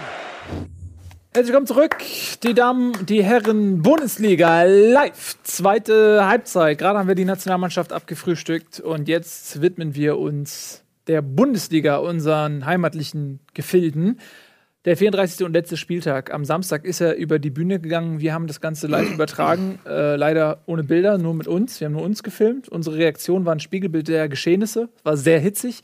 Wer allerdings natürlich gefehlt hat, um, äh, sag ich mal, diesen emotionalen Brei auch wirklich zum Kochen zu bringen, das sind die Protagonisten aus dem Frankfurter äh, respektive Bremer Lager in Person Etienne Gade und äh, Gunnar Krupp, die beide verhindert waren. Gunnar Krupp hatte eine Familienfeier im Wald und du warst in Disneyland, was das klingt völlig absurd, ist aber tatsächlich die Wahrheit. Ähm, du hast das lange geplant, bevor du gerafft hast, was da stattfindet. Ja, genau so. Also ich habe einfach, ich kann es nicht mehr mit hundertprozentiger Sicherheit sagen, entweder ich habe es einfach vergessen, dass der letzte Spieltag ist, oder aber was wahrscheinlicher ist, dass ich zu dem Zeitpunkt auf die Tabelle geguckt habe und mir sicher war, Ist egal. ist egal. Und wenn die Eintracht abgestiegen ist, dann brauche ich auch nicht mehr irgendwie den letzten Spieltag. Dann bin ich im Disneyland besser aufgehoben und muss dann nicht noch äh, mir das Ganze geben. Es ist auf jeden Fall aus einer Phase entstanden des sehr, sehr großen Frustes. Und dann gab es eben drei Siege in Folge und nochmal ähm, das Endspiel in Bremen. Ja. Und das habe ich aber, ich habe es ja dann doch geschafft. Ich habe tatsächlich mit einem VPN auf dem Handy. Wie geht denn in- das eigentlich mit Das V- geht. Ich habe es vorher gegoogelt und es geht. Es gibt ein, es gibt ein VPN Okay. App fürs Handy und es hat geklappt und konnte dann Sky Go, darf ich das überhaupt erzählen, ist vielleicht doof, aber ist egal. und dann habe dann Sky Go in Frankreich im Disneyland geguckt und habe dann Frauen. Das ist übrigens, ich finde übrigens nicht, dass das illegal sein sollte, Nee. weil es geht ja nur darum, dass man generell nicht äh, mit, äh, wenn jetzt die Bundesliga-Rechte, die werden ja separat für die Länder verkauft und wenn jetzt jemand äh, sagt, okay, ich wohne zwar dauerhaft in Spanien, weil ich Spanier bin, ähm, aber ich bekomme die Bundesliga hier wesentlich günstiger, wenn ich sie über den deutschen Markt kaufe, dass das verhindert wird. Aber wenn du als Deutscher, der einen deutschen Sky-Account hast, seit Jahren Kunde ist, zufällig im Ausland bist in dem Moment, dann sollte dir ja nicht versagt sein, in dem Moment das Spiel zu gucken. Das ist ja absurd. Darum Ja. geht's ja auch nicht. Genau, Von daher, ganz, also finde ich auch, aber weißt ja, wie es ja manchmal ist, Recht haben und Recht bekommen. Aber hoffen wir mal, dass da jetzt keine Nachverfolgung stattfindet und ähm, wow. Ach, du hast die ganzen Bilder ja noch gar nicht gesehen, ne? Nee, habe ich nicht Ja. Gesehen. Das, was ist das? Hattest du noch lange Haare? Ist lange her. Ja, pass auf. Und dann haben wir hier zusammen geguckt und äh, es war, ich meine, sagen wir mal ehrlich, die wichtigsten Entscheidungen waren bereits gefallen. Es ging nur noch darum, wer Relegationsplatz äh, Ja, die Regie hatte durchaus erreicht. Spaß, ja. Und wer sich rettet, dass Stuttgart es noch schafft, war auch relativ unwahrscheinlich. Und deswegen konnte man sich tatsächlich mehr oder weniger auf das War übrigens das Topspiel. Stuttgart. Bitte? Über zwei, war das Topspiel. Bremen gegen Bremen, Frankfurt. Frankfurt, war das Ja. Topspiel mit, also mehr sogar als das Bayern-Spiel mit über 200.000 äh, Zuschauern und 2,8 Prozent in der Sky-Konferenz, also absolute Topquote.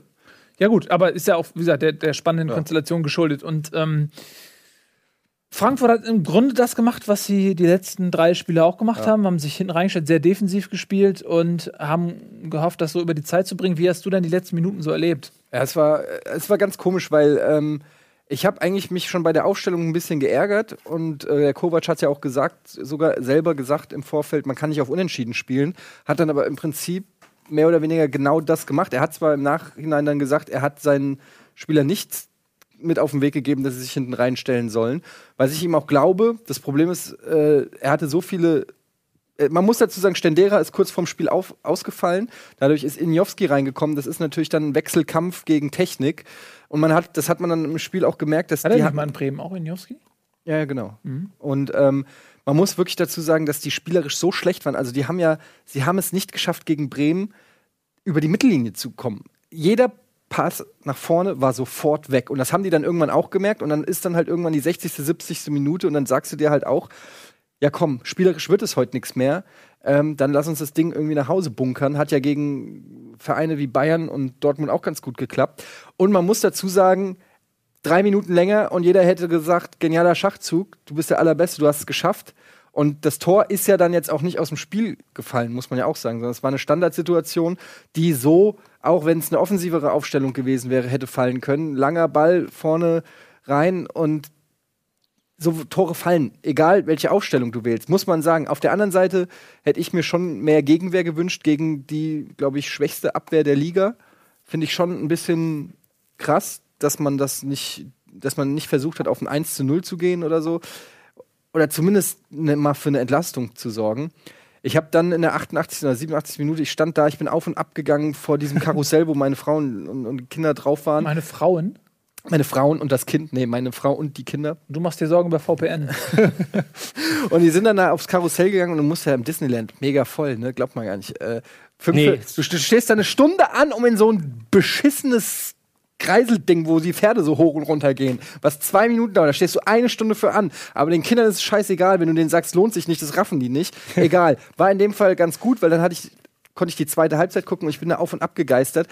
Und ähm, ja, dann ist dieses Tor gefallen und ich war selten kann ich mich an irgendwas erinnern, was mich so schockiert hat. Ich war wirklich, mir sind die Leer. Gesichtszüge entglitten. Ich war wirklich kreidebleich. Äh, Frauen und Kinder kamen aus dem Karussell völlig euphorisch und haben mich angeguckt und wussten, was Sache ist. Und äh, ich war, ich war wirklich im Schock. Ich war wirklich im Schock und das ist auch genau das, wenn wir dann jetzt mal über die Relegationsspiele spre äh, sprechen gegen Nürnberg, wo ich nur hoffe, dass die Mannschaft so einen Nackenschlag irgendwie besser abschütteln kann als ich, weil ich finde, es ist schon, wenn du drei Minuten nur noch, wenn du nur noch drei Minuten brauchst, um irgendwie dich ins ans rettende Ufer zu, zu bringen und dann so einen Nackenschlag kriegst, dann ist das schon auch ein psychologischer Nachteil, finde ich. Ähm, hätte jemand nach Leverkusen gesagt, ihr schafft noch die Relegation, hätte jeder in Frankfurt das unterschrieben und gesagt, geil. Und das ist auch das, was der Kovac jetzt natürlich der Mannschaft sagt: Scheiß auf Bremen, abhaken. Es ist noch alles drin, aber die psychologische Komponente finde ich schon, finde ich schon krass. Und das könnte tatsächlich ein Malus sein. Plus, dass wir zuerst zu Hause spielen und vorlegen müssen, ist sicherlich auch kein Vorteil. Ich würde ganz kurz auf den Punkt eingehen, den du sagtest, das ist aus einer Standard gefallen, die wäre auch anders zustande gekommen, wenn man offensiver gespielt hätte. Und das hat Tobi am Samstag auch angesprochen. Wenn du diese Taktik so spielst, dann fliegen ja permanent Bälle in 16er rein. Aus dem Spiel und auch die Wahrscheinlichkeit, dass, dass es mehr Standards in gefährlichen Situationen gibt, ist halt wesentlich höher. Und dann kommt halt einfach zum Tragen, wenn da 25 Bälle reinfliegen, ist die Wahrscheinlichkeit höher, dass mal einer durchrutscht, als wenn du es vielleicht durch aktives Spiel nur auf 5, 8 oder 10 Ja. Äh, äh, ankommen lässt. Und das sind, das sind dann so, ich sag mal so, das ist dann die 1b-Wirkung einer solchen Taktik. Das sind dann so die, die Folgewirkungen. Und deswegen, das ist halt auch die große Gefahr. Und, Aber und du hast halt dann kam dazu, bei dieser einen Situation steht halt Hasebe gegen, äh, gegen Pizarro. Pizarro. Das ist uns auch direkt aufgefallen. Äh, wie kann das passieren? Die Frage ist auch da, warum vielleicht, wenn du eh weißt, dass da jetzt gleich die hohen Bälle kommen, du hast noch einen Alex Meyer auf der Bank sitzen, nicht um vorne noch Trouble zu sorgen, aber um hinten die Köpfe raus, äh, um hinten die Bälle Ja, dafür kam jetzt Zambrano noch, ne? Das stimmt, es kam noch Zambrano, aber was ich zum Beispiel auch nicht verstehe, warum Cas äh, Castaños nicht viel früher kam für einen ultraschwachen Seferovic, der ja dann auch äh, mit seiner, äh, also die, allein die Körpersprache von Seferovic hat mich aggressiv gemacht. Und dann ist auch er derjenige gewesen, der es faul begangen hat, weil er zu langsam war. Und Castagnos ist ultra schnell. Also da waren so ein, äh, da kann man, man kann durchaus dem Kovac schon den Vorwurf machen, dass er sich vielleicht ein bisschen hier und da vercoacht hat, finde ich. Wird auch so in der Frankfurter Presse so gesagt. Auf der anderen Seite, wie gesagt, drei Minuten mehr und jeder hätte gesagt, er hat alles richtig gemacht. Es ist immer beim Fußball im Nachhinein, wenn es nicht klappt, kannst du immer einfach sagen, hättest du, hättest du, hättest du.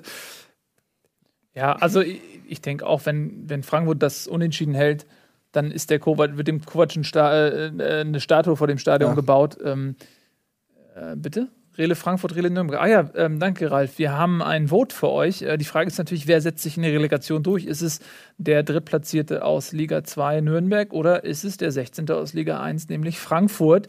Bisher steht der Vote 50-50. Wir sind sehr gespannt, für wen ihr euch entscheidet. Äh, vielleicht votet ihr aus sportlicher Sicht, weniger aus emotionaler Verbundenheit zu Eddie, sondern würde uns auch interessieren, was, was ihr. Ne, der Vote hat ja keinen Einfluss find ich auf. genau ne, aber dass, dass man sieht, was ist eure rein sportliche Einschätzung? Äh, wer hat in der Relegation die Nase vorn? Die letzten Jahre war es ja immer so, dass der Bundesligist sich völlig zu Recht und äh, hochdominant äh, durchgesetzt hat. Ähm, Tobi, du hast vorhin gesagt, wir haben im Vorgespräch ein bisschen geschnackt, du kennst dich leider nicht so gut mit Nürnberg aus.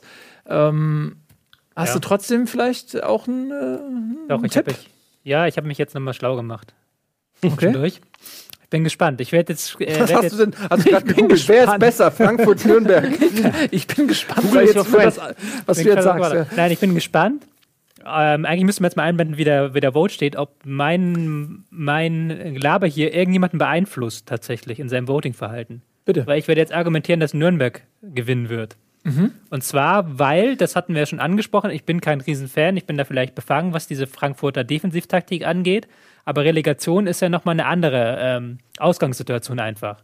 Dass der äh, Bundesligist jetzt nicht unbedingt sich eine Halbzeit lang hinten reinstellen kann, wie sie es gegen Bremen gedacht hat, das wird nicht der Fall sein. Finde ich einen ganz guten Punkt. Das wollte ich nämlich auch gerade sagen. Dass äh, gerade weil das auch, weil Frankfurt das erste Heimspiel hat und eigentlich vorlegen muss, müssen sie im Prinzip offensiver agieren.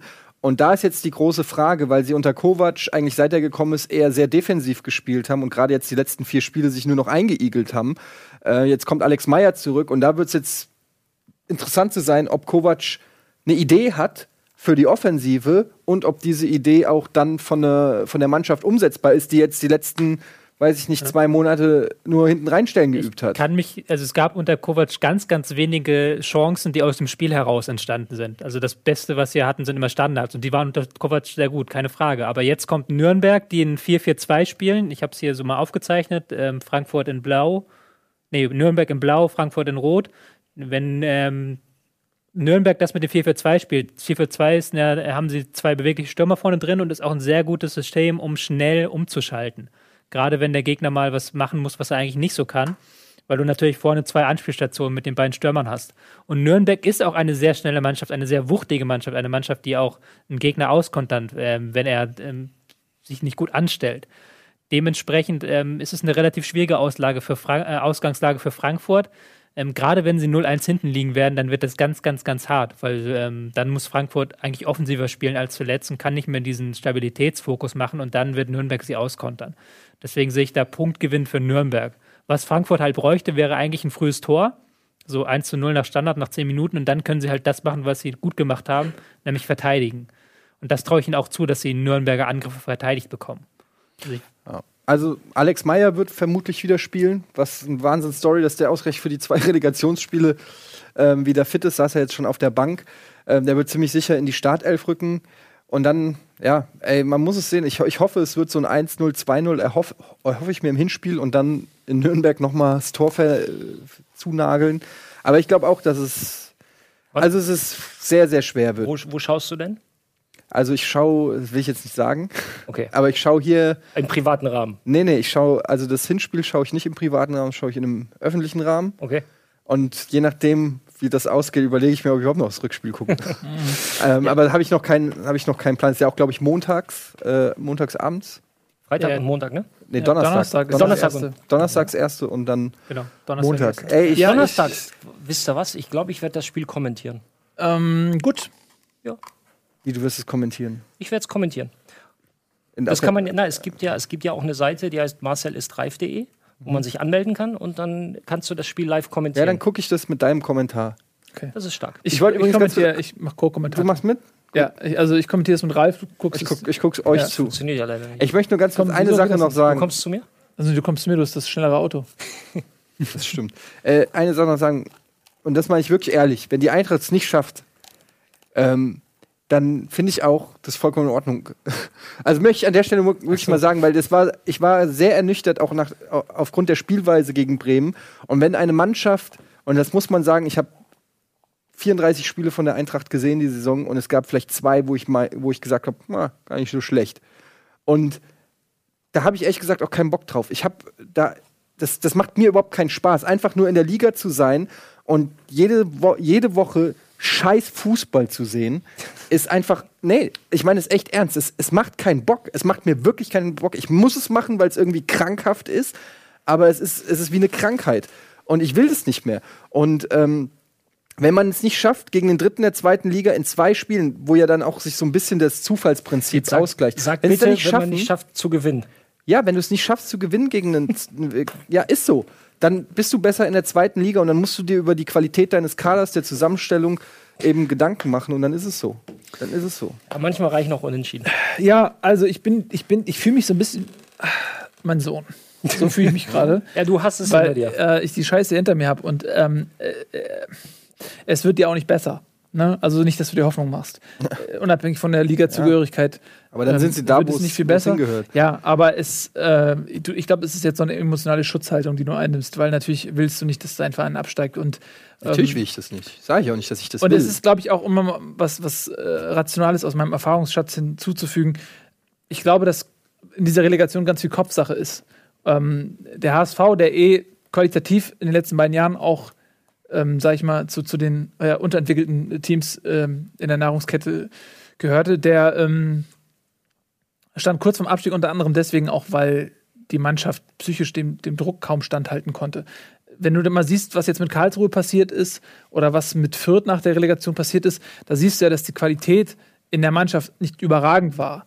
Äh, Heute hast du mit äh, Leipzig, mit äh, Freiburg, wahrscheinlich auch mit Nürnberg äh, Vereine, die auch, wenn sie in der zweiten Liga spielen, im nächsten Jahr die Qualität hätten, oben mitzuspielen. Karlsruhe und Fürth sind nach der Relegation beide äh, relativ stark abgestürzt. Ähm, und also was ich damit sagen will, ist, dass die Qualität individuell in diesen Mannschaften nicht so hoch war.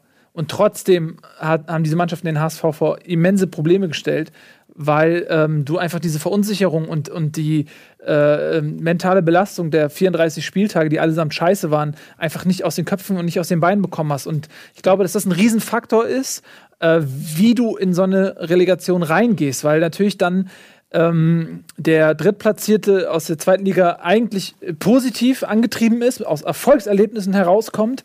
Ähm, und, Trotzdem äh, und die Eintracht Geschichte der Relegation sich meistens der Bundesligist durchgesetzt hat. Aber man muss tatsächlich auch sagen, die letzten beiden Jahre hätte es auch gut und gerne anders Ja, kommen können. Von sicher. daher ist das, ist das eher schwierig, da irgendeinen Trend zu erkennen. Aber ähm, wenn die Eintracht das schafft, denke ich, ähm, zu realisieren, was für ein Riesenglück sie hat, dass sie überhaupt Relegation spielen dürfen und zu sich selber sagt, ey, eigentlich sind wir abgestiegen und Gott hat uns hier eine Chance gegeben, wir rennen um unser Leben und wir können es noch schaffen und, und diese positive Denkweise auf den Platz und in die Köpfe bringt, glaube ich, dass das ähm, ein wichtiger Faktor ist. Auf jeden Fall. Und ich glaube auch, es soll, es soll ja, gibt ja einen positiven Ansporn. Angeblich, wenn sie es schaffen, ein Jahresvertrag für Miro Klose wäre ein ganz geiles Geschenk. Macht äh, Auf der Bobic anderen- den fix? Wollte ich gerade sagen. Auf, auf der anderen Seite kommt Bobic. Da weiß es auch nicht, ob die Spieler nicht doch lieber das Weite suchen.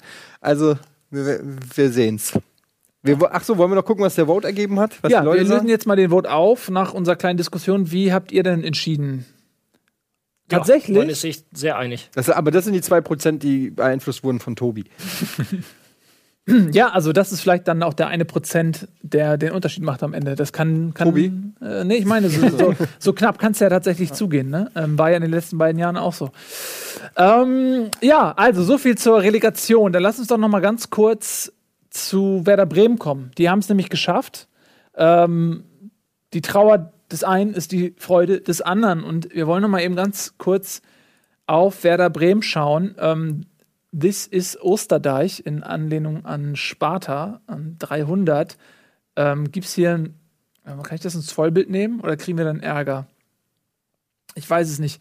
Äh, das ist ein Video von der Tribüne. Ach, mal, die haben einen Hammer. Das ist, äh, und jetzt vom Platz, ihr seht selbst, die Spieler. Ähm, tut für dich ja tatsächlich ein bisschen weh, Eddie. Muss man jetzt aber aus journalistischer Sorgfalt natürlich auch mal zeigen. Also wie gesagt, ich, äh, ich mag ja Werder Bremen auch und ähm, also nicht jetzt so sehr, aber ich finde, Bremen ist so ein Verein, der irgendwie auch in die Bundesliga gehört. Das kann man ruhig schon mal sagen. Und ähm, ich bin mir aber auch sicher, dass Bremen sich gegen Nürnberg durchgesetzt hätte. Deshalb, äh, das denke ich halt bei der Eintracht nicht. Deshalb fände ich es besser, wenn die Eintracht sich direkt qualifiziert hätte und Bremen die Relegation gemacht hätte. Ähm, aber man kann sich halt nicht aussuchen. Ich würde gerne noch mal ähm, die Ankunft des Bremer Busses zeigen, wie die empfangen worden sind. Ich bin mir gerade nicht sicher, ob das das ist. Kannst du mal erwähnen, dass die Bremer Fans den Frankfurter äh, Mannschaftsbus mit Bier und Steinen und weiß ich nicht was beworfen haben? Das wird nämlich immer untergekehrt. Wenn das in Frankfurt passiert wäre, würde es gleich wieder heißen, die bösen Frankfurter Fans. Aber wenn es die Bremer Fans machen, interessiert es kein Ich glaube, Schwein. das wird jetzt auch richtig spannend gegen Nürnberg. ja, das Die glaube ich auch. Sicherheitsbeamten haben wahrscheinlich hier nur im Kopf zusammengeschlagen bei dieser Konstellation. Das denke ich auch. So, ähm, Nils, was machst du? ich suche gerade dieses eine Video, als der Mannschaftsbus. Nein, das ist Zum Stadion nicht. vorgefahren ist. Ja, finde ich gerade nicht. Ähm, ist auch ein Bremer Video. Ist der Wahnsinn. Also, das ist, finde ich, nämlich, um mal wieder an den Punkt zu kommen, äh, mental. Ist ja auch dein Lieblingsthema, äh, Ralf. Äh, da, da kommt eine Mannschaft, Werder Bremen, in einem Bus, vorgefahren zum Stadion. Und es ist ein Menschenteppich aus gefühlt 120.000 Bremer Fans, die diesen Bus beklatschen, die Spieler anfeuern, ihnen, ihnen Mut zusprechen und eine unfassbare äh, positive Euphorie quasi diesem Bus äh, entgegenschleudern und der rollt dann ins Stadion. Und ähm, wie wichtig ist sowas für einen Spieler? Oder ist es tatsächlich auch so, dass das eine Form von Belastung sein kann, die, wenn es nicht sofort läuft, sich auch ins Gegenteil umschlagen kann? Also ich habe vor einigen Wochen zu Bremen gesagt, ich, glaub, ich hoffe es, ich habe es, es ist zumindest irgendwo hier drin, dass ich gesagt habe, dass Bremen drinbleiben wird aufgrund der Heimspiele. Und sie schaffen es, sie haben es geschafft in den letzten Wochen, gerade bei den Heimspielen, diese ganz besondere Stimmung zu erzeugen. Das schaffst du nicht 17 Mal in der Saison, weil ja das recht gehabt. nutzt sich, kommt auch mal vor, ja. Das nutzt sich halt komplett ab. Äh, Oder nicht komplett, aber es nutzt sich halt irgendwann ab. So, aber diese Situation war jetzt so speziell mit dieser äußerst prekären sportlichen Lage, dass da nochmal so ein bisschen, ja, noch ein positives Zutun kam von den Zuschauern. Und das hat den Spielern geholfen. Und wenn du durchweg so eine posi positive Unterstützung erfährst, dann ist das auch keine Form von Belastung. Ähm, es gibt andere Vereine, da, ist, da, da schlägt das dann sehr schnell um in durchaus auch in Aggressionen gegen die eigenen Spieler und dann wird es zur Belastung. So, aber in Bremen hast du wahnsinnig viel Kredit bei den Fans, bei den Zuschauern und das, ähm, wenn du dir dessen ansatzweise bewusst bist, dann gehst du immer positiv damit um. Gut. Also Bremen hat es geschafft. Victory Skripnik darf wahrscheinlich auch äh, nächste Saison Trainer bleiben. No? Ja, Punkt. Wird es wieder eine schwere Saison für Bremen? Kann man noch nicht sagen, weil die Transfers noch nicht durch sind. Nee, das müssten wir dann in ein paar Wochen, Monaten Aber besprechen. Pizza hat noch eine. noch Pizza ein hat um ein Jahr verlängert. Wie findet ihr das eigentlich mit Miro Klose bei Eintracht Frankfurt? Habt ihr jetzt gar nichts Also zu ich gesagt? bin mir nicht so also Kannst nicht glauben, ne? Ich kann es noch nicht so richtig glauben, ehrlich gesagt. Tatsächlich nicht. ja, weil du immer so Ich negativ warte von der ja auf die Eintracht Sturm- Nee, überhaupt nicht. Ich, War ich doch denk- das Sturmduo Pizarro Klose. Ich, mein, ich finde wird find sich freuen. Also ich bin einfach überrascht. Ich hätte, weil, weil Klose ist, glaube ich, 138 Jahre alt Ja. und äh, hat jetzt fünf Jahre oder so bei Lazio gespielt. Man würde meinen, der lässt seine Karriere woanders ausklingen. Also mit dem Der will nochmal Namen, den der hat, könnte der auch äh, jetzt nach China gehen oder In die USA. nach Katar Ja, oder aber er hat gesagt, er will nochmal Bundesliga. ja, es ist gut. Und er kommt, und er kommt, glaube ich, aus der Nähe von Lautern, ne? Ist ja auch nur eine Stunde weg von Frankfurt. ja. Man. Ich kann es auch nicht glauben, sage ich ganz ehrlich, aber wie Wo geil wäre das denn her? Süd Aus dem Nee, nee, das schreibt, die Süddeutsche hat es heute auch nochmal geschrieben oder gestern. Also ist schon, äh, und auch Bruno Hübner hat sich gestern im Heimspiel geäußert und hat gemeint, er wird Klose mit, mit der Schubkarre aus Rom herholen. Aber das ist doch aber es, wir ge- auch es gibt keinen Kontakt bislang, aber er ist im Kontakt mit dem Berater und fragt quasi einmal im Monat nach. Also, äh, wahrscheinlich wird es auch jetzt, bevor es keinen Klassenerhalt zu vermelden gibt, da nichts Neues geben. Aber es ist jetzt nicht komplett eine erfundene Sache, sonst hätte Bruno Hübner sich Was ist gestern denn nicht mit, mit. Wagner? Er will ja Darmstadt auch verlassen. Ah, Halt's Maul, Alter. Jetzt mal ernsthaft. Ja. Miro Klose, fänd ich, ich fände das so. ich fände es sensationell, aber es ist für mich so schwer vorstellbar, zumal, weil er will noch ein Jahr äh, Bundesliga äh, äh, spielen, aber sagen wir mal, jetzt nichts gegen die Eintracht, ne? Aber der Fußball, den er da spielen muss, der macht ihm ja vielleicht auch nicht so viel Spaß.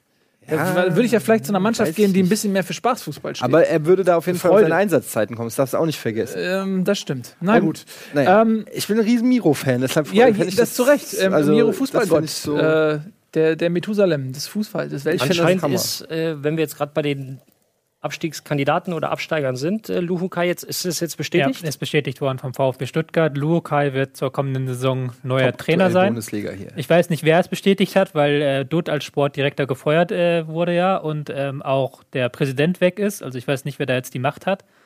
Alle Ahnung, weg. Vielleicht haben die Cyborgs den Namen ist. Trainer, übernommen. also Trainer Vizes oder Gut, die haben ja einen Aufsichtsrat? Aufsichtsrat. ne? Ja, wahrscheinlich. Also ähm, wird er schon. Die haben ja noch Vorstand, Aufsichtsrat, aber trotzdem interessant, dass man vor dem Sportdirektor den Trainer holt. Ja.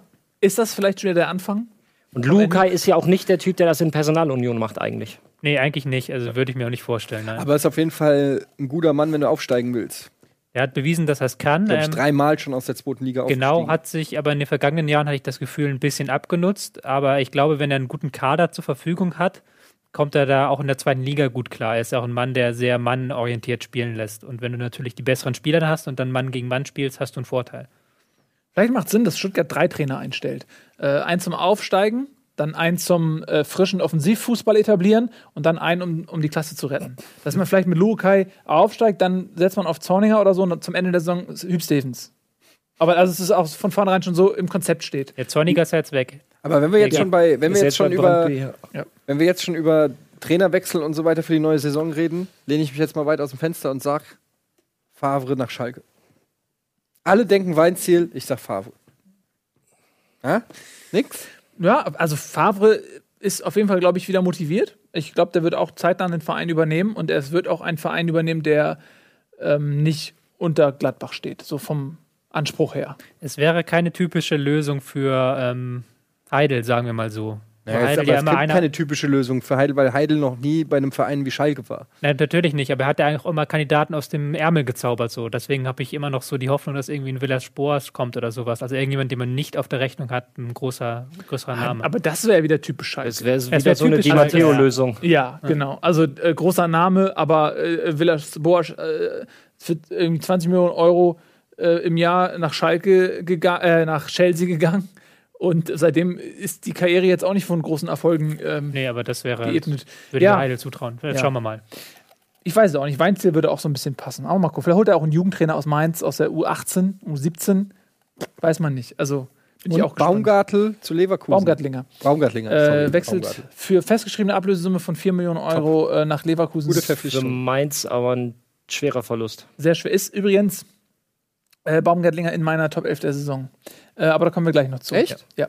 Das habe ich gar nicht dran gedacht, aber der hat auch ein gut, Mhm. ich finde, der hat auch, äh, mich auch äh, ein guter Mann. Guter Mann. Und für 4 Millionen ist das echt ein Schnäppchen, was Leverkusen aber Genau. Absolut. Also, äh, ganz kurz, äh, so ein bisschen die Struktur mal wiederherstellen. Wir waren ja stehen geblieben bei Bremen und beim Relegationsspiel. Lass uns dann einmal, um das jetzt wirklich abzuschließen, ähm, einmal noch Reihe um den Tipp geben, wer setzt sich durch. Fangen wir mal an bei Tobi. Nürnberg. Du sagst, Das Nürnberg ist keine setzt sich Überraschung, durch. was ich, dass ich Ja. auf Nürnberg tippe. Ich will 70 Prozent für Nürnberg. doch so viel. Das ist, wer mich kennt, sehr viel. Ich sag, äh, es wird eine ganz enge Kiste und am Ende setzt sich mit ganz viel Glück und Standardsituationen Eintracht Frankfurt durch. Ja, ich sag natürlich Eintracht Frankfurt 2-0, Alex Meyer mit dem Kopf und äh, Russ mit dem Fuß oder umgekehrt im Hinspiel und dann ähm, 0-1 in Nürnberg. Ich sage, Nürnberg wird das im Rückspiel zu Hause klar machen. Ja, aber ist ja falsch. Gut. Also, äh, 2-2. ich habe das aus rein aus. Es ist, Weiß. Ich nehm's. Ich nehme auch Mitleid. Nimm auch Mitleid. So, äh, dann äh, kommen wir doch jetzt mal so langsam ähm, zur Saison als Ganzes. Ja, also äh, was ist eigentlich passiert in dieser Bundesliga-Saison? Was waren so ein bisschen die Highlights? Was waren die kuriosen Momente, was die Lowlights.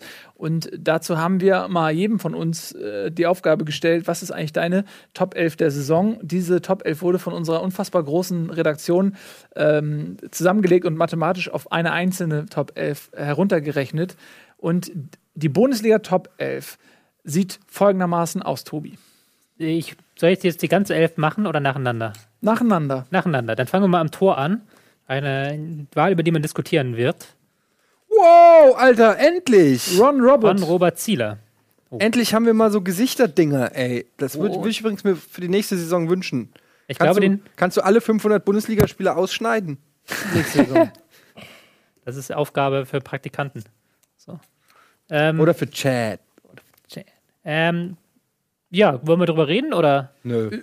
Also wer, also wer hat ihn denn gewählt? Ich habe ihn gewählt tatsächlich. Ich hatte ihn nicht.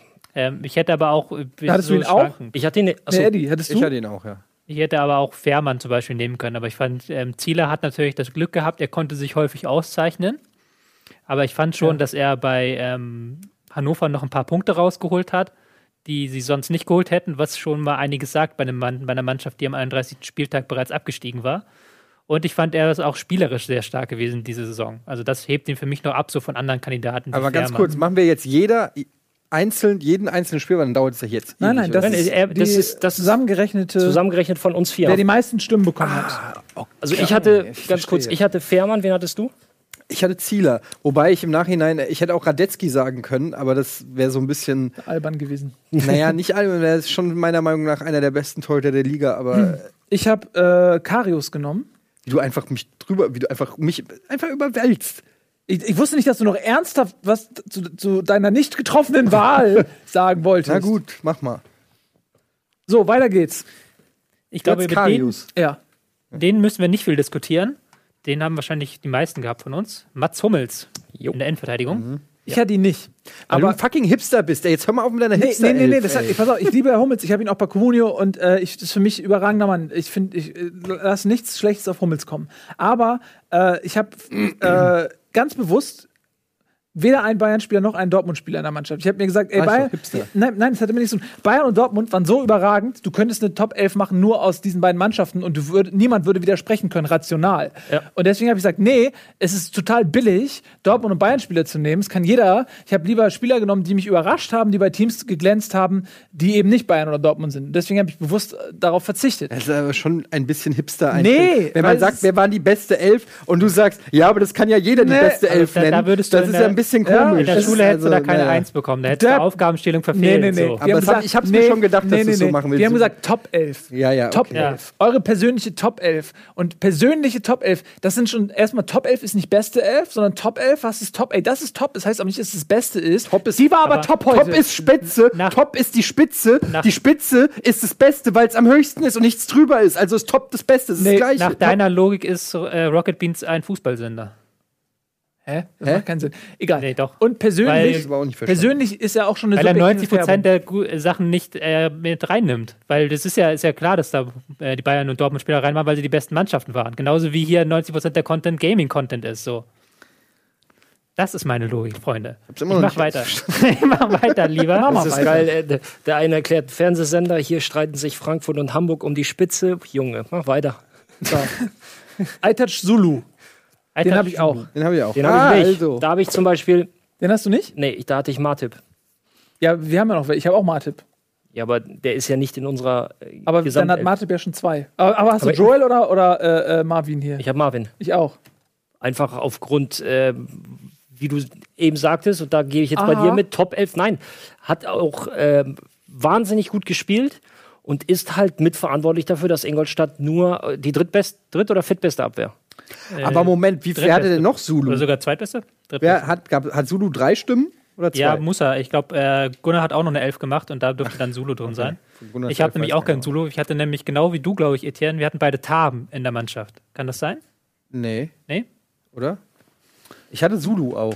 Okay. Ich hatte Hummels und Zulu, meine ich. Okay, ich Tar hatte auf jeden mir Fall auch Tar Platz noch. fünf. Also ich habe vier Verteidiger, vier Innenverteidiger. Wie, das Und- geht doch gar nicht. Ja, ich lasse mit vier Innenverteidiger spielen. Und äh, Tar war fünfter Innenverteidiger. Viertbeste Abwehr Ingolstadt.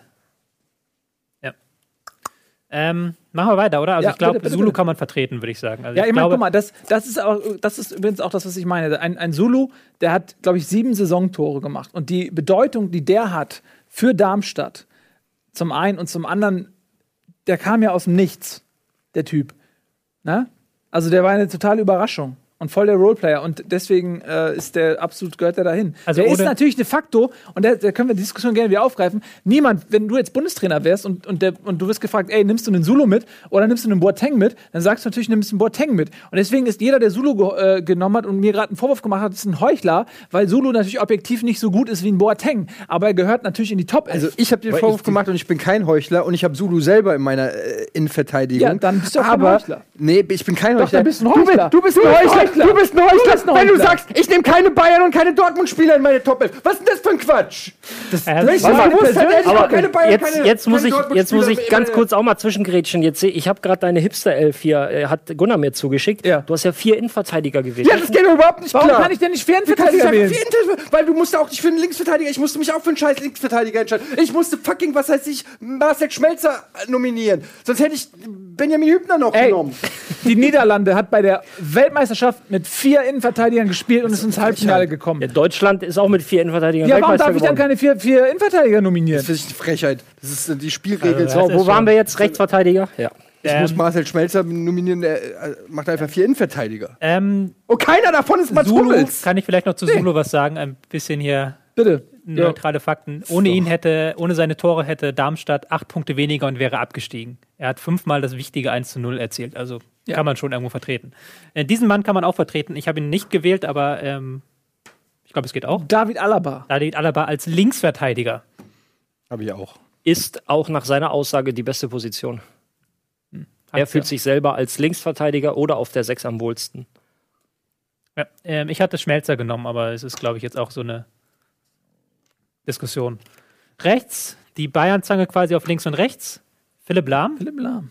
Der eine sehr gute Saison gespielt hat, fand ich. Also auch für seine Verhältnisse. Er war nach der WM letztes Jahr so ein bisschen Auch für seine Verhältnisse. Ja, weil er spielt, nein, nein, nein, er spielt ja auch, ähm, er spielt ja eigentlich auch immer so konstant. Also er, Lahm spielt ja nie schlecht so. Also bei Lahm spielt er nie wirklich Das schlecht, war ein aber auch okay. selten so gut, dass er auffällt, weißt du? Das Ja, will ich, finde sagen. Diese Saison ist er einige Male aufgefallen, weil er halt auch weiter mit vorne gespielt Sind wir hat. doch mal ehrlich, den würden wir doch alle gerne noch im EM-Kader sehen, oder?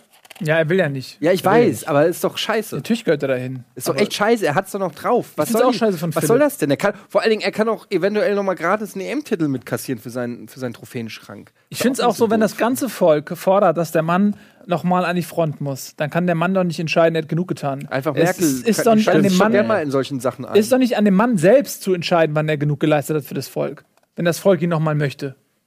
Wie arrogant ist das denn? Das ist regelrecht asozial, sich gegen 80 Millionen zu stellen. Im Mittelfeld Ich hatte Ginter, aber gut. haben wir Julian Weigel. Habe ich auch. Ich lange Ja, ich hab überlegt keine und habe Dortmunder. mich Das ist der für, ein, nee, warte mal, shit, habe ich den? Doch, Julian Berg ist der einzige, den ich habe. hast du habe ich wirklich lange überlegt und mir mit mir gerungen, da habe ich mich für Dahut entschieden. Den habe ich denn. Den habe ich auch. Der Hut Den, hab ich aber auch. den, du kannst ja auch beide nehmen.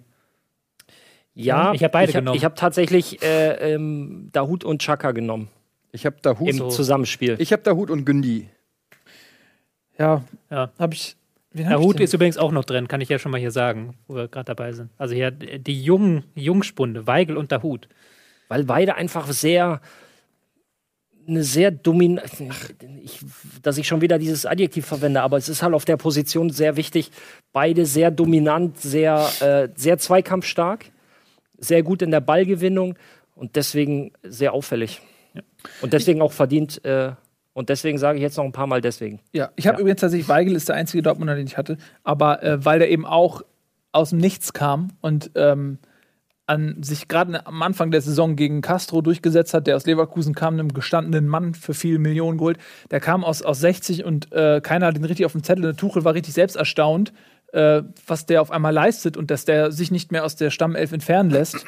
ähm, und jetzt ist er im erweiterten Kader der Nationalmannschaft. Also der hat es definitiv auch verdient. Auf jeden Fall. Ich finde deine Top-Überraschungen der Saisonliste sehr gut. das sind nicht nur Überraschungen. Das sind Leute, das sind ja nicht nur Überraschungen, das sind einfach Leute, die auch äh, gemessen an. Dass du nicht Gündogan aufstellst, ist doch einfach nur eine Frechheit. Gündogan ist in meinen Augen natürlich. Jeden Tag muss ich mir von dir anhören, wie geil der Gündogan ist. Und dann stellst du ihn nicht auf in deine Top 11 oder ja, was? wie gesagt, weil das ist nicht die Elf, die ich für die sportlich beste erachte, sondern das ist für mich die, die mich am meisten beeindruckt haben, mit denen ich nicht Ja, aber warum beeindruckt dich denn nicht die beste Leistung?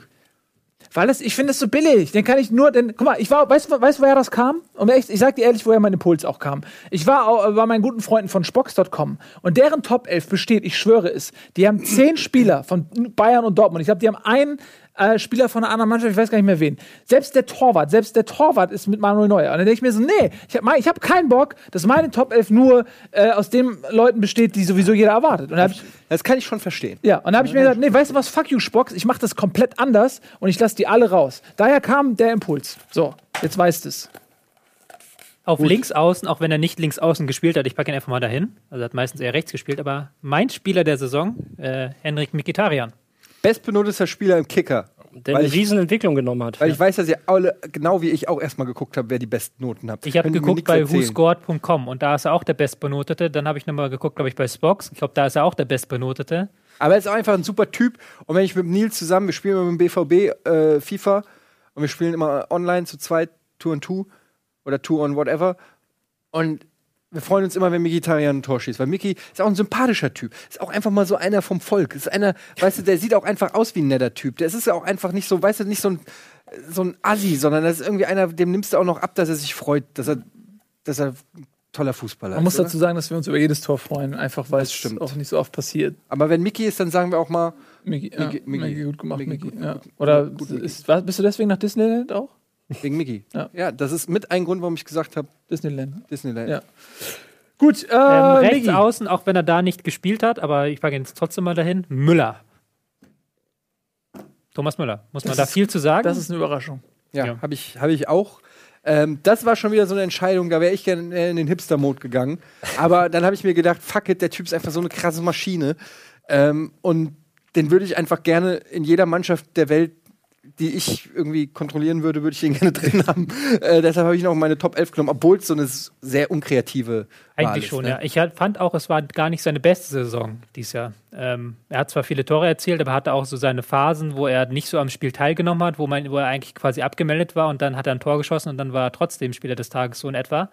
Ähm, aber er, selbst ein schlechter Müller ist immer noch besser. Und Wollte wenn ich ich, gerade sagen, ich bin ja nicht, ich bin jetzt nicht als Guardiola-Gegner äh, bekannt, aber für mich gilt halt das alte Gal-Zitat, Müller spielt immer. Ja, das ist natürlich jetzt auch wieder ein Niveau, äh, oder wir sprechen hier auf einer Ebene. Sicherlich war es nicht seine beste Saison, äh, beste Saison, aber es war immer noch eine Saison in den Top 5 in der Bundesliga. Also jetzt bei den Spielern. Das ist halt, wie du sagst, Müller spielt immer und der macht's gut. Wir kommen zu den Stürmern. Da haben wir zwei. Ja, Moment, wen, wen hast du denn noch auf Außen? Oder hast du mit fünf Sechsern gespielt? Also, ich, nee, ich meine, äh, im Mittelfeld habe ich gespielt mit Baumgartlinger, Weigel, Pascal Groß und Dahut. Dahut, Chaka, Vidal und Mikitarian. Das sind ja tatsächlich vier Sechser oder Achter. Bei mir? Also keinen offensiven Flügelspieler oder sowas? Nee, aber Dahut kann überall spielen. Na gut. Nee, ich habe tatsächlich nicht so aufgestellt. Muss, ich habe nicht nach System aufgestellt. Ich habe nach Position aufgestellt. Nach quasi die Kicker-Rangliste stellt ja auch nach Position, also nach Block auf, Abwehr, äh, Mittelfeld, Sturm und so habe ich es auch gemacht. Achso, dann habe ich es anders gemacht. Ich auch. Ich habe es ja so okay. gemacht. Ey, nach Jungs, es Position. ist kein Test. Ne? Doch, Na, ein bisschen schon. doch. Bisschen schon. Da geht es darum, wer nächste Saison hier dabei sein darf. Gunnar sitzt oben und bewertet gerade die Dinger.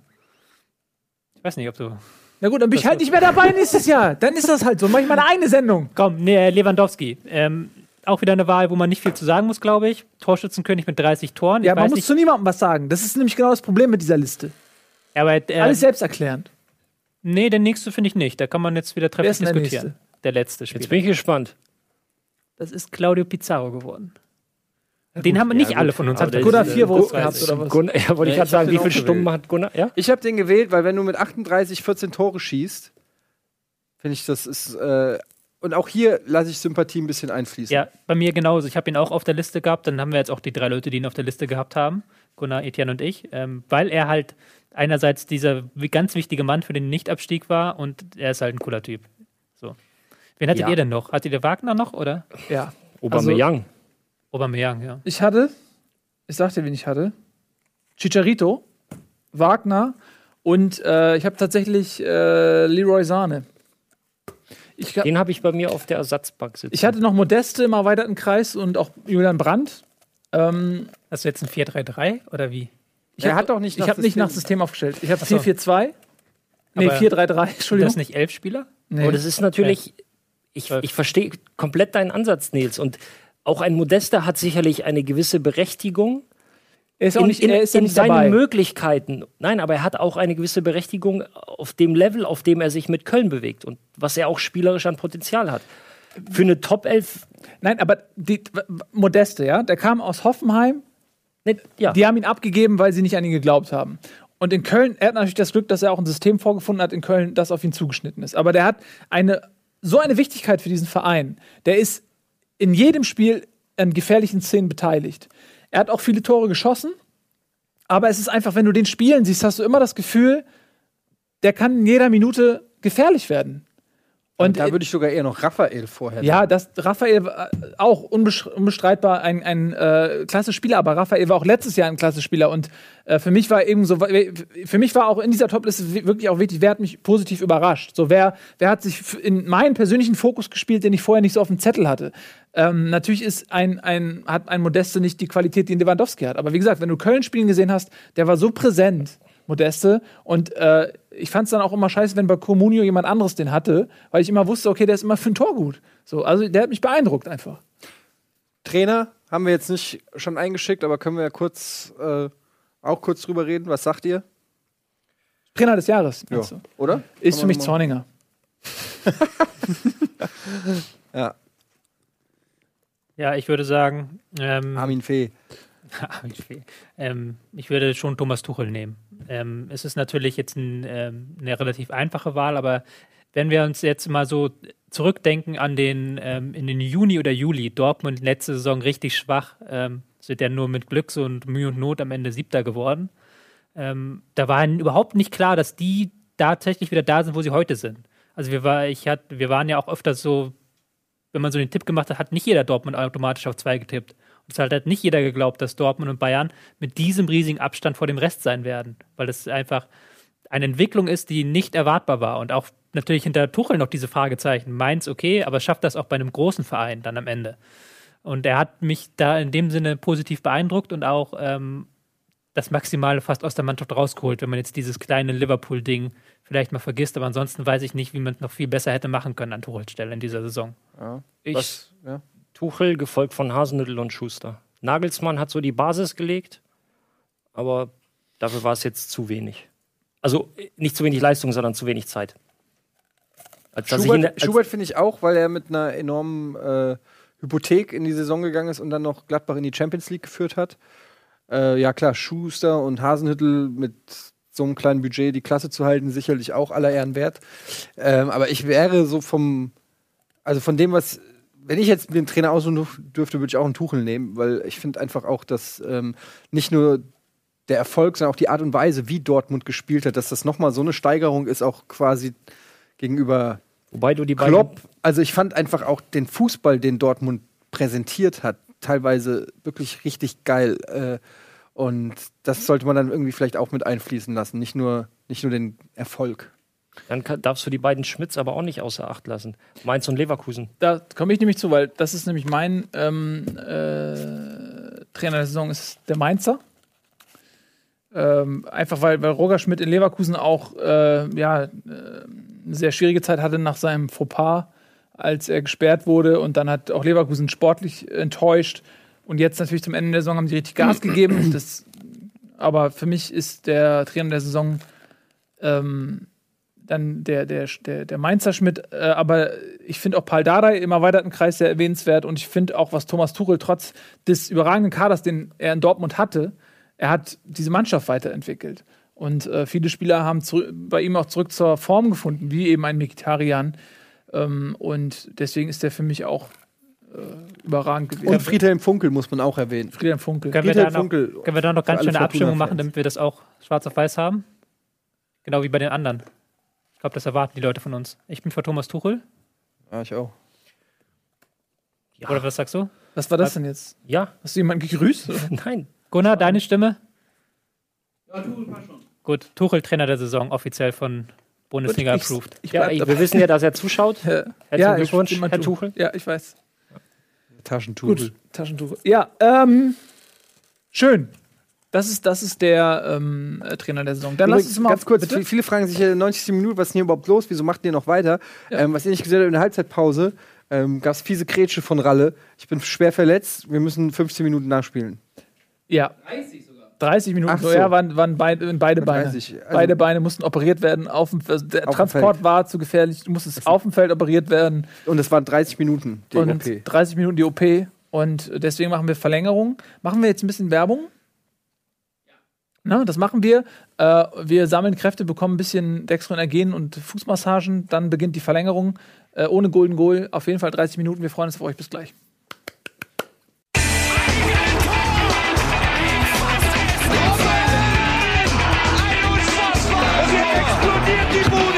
Kritisiert mir denn nicht zu viel. Das ist ein guter Mann. Hallo, herzlich willkommen zurück. Bundesliga Live. Die Verlängerung beginnt. Die Muskeln haben schon ein bisschen übersäuert, aber wir ziehen das jetzt knallhart durch. Ähm, wir wollen noch ein bisschen sprechen über Vergangenes und über Künftiges. Ja, über die nächste. Wie viel der Bundesliga-Saison ist es? Irgendwas mit 60? 63 war die erste. 63. Nee, 63 war's. Ist, was? 53, ne? Ja, 63 war die erste. Die erste Bundesliga-Saison. Ja, aber 53. ist es. Ja, aber Ja. das macht doch alles keinen Sinn. Einigen wir uns auch auf die Doch, Mitte. mathematisch macht das ziemlich viel Sinn. Ja, gut, Mathematik. Ist gut, Ralf. Ist okay. So, ähm, 54. Spielzeit wird es sein. Ne, genau. Lass uns noch ein bisschen über ähm, Superlative sprechen. Überraschung der Saison. Welcher Spieler oder welches Event, sagen Positiv wir mal so, oder negativ? Positiv, negativ kommen wir gleich dazu. Was ist für euch die positive Überraschung gewesen der abgelaufenen Saison? Tobias. Dass Darmstadt nicht abgestiegen ist. Das muss selbst ich als äh, anerkannter Darmstadt-Hater sagen. Und da hat aber schnell, wenn du bei euch hinter dem Ding ist jetzt schon Darmstadt aufgeploppt, da hat die Regie perfekt schnell Alter, das war ja reagiert. schnell. Ähm, Ja. Die Darmstadt hat, ähm, hatte ich einfach nicht gesehen, dass sie das die erste Liga halten und auch mit ihrem System, das ja sehr auf lange Bälle, das nicht schön ist, aber das immer wirkungsvoll war, dass sie es dann tatsächlich geschafft haben, auch am letzten Spieltag, um nicht spielen zu können. Das sagt, glaube ich, auch schon alles einfach. Große Überraschung und auch Krisenrespekt dahin. Ja, schließe ich mich an. Im selben Atemzug würde ich Ingolstadt nennen. Dass Deine sie alten Kollegen. Auch, Mhm. Meine alten Kollegen, ja. Dass sie ähm, zu so frühem Zeitpunkt, also grundsätzlich über die komplette Laufzeit der Saison nie wirklich in Abstiegsgefahr geraten. Mhm. Und ähm, dann drei Spieltage vor Schluss, glaube ich, rechnerisch alles klar gemacht. Also Unterzuckerung bei Bundesliga. Ja. Dazu fällt mir immer die lustige Geschichte ein im DFB-Pokal, als ich auf einmal mit einer Flasche Cola auf dem Platz stand. Nach, normalerweise, wenn die Trainer sehen, dass Spieler Cola trinken, ist halt, gehen alle Alarmlampen äh, an.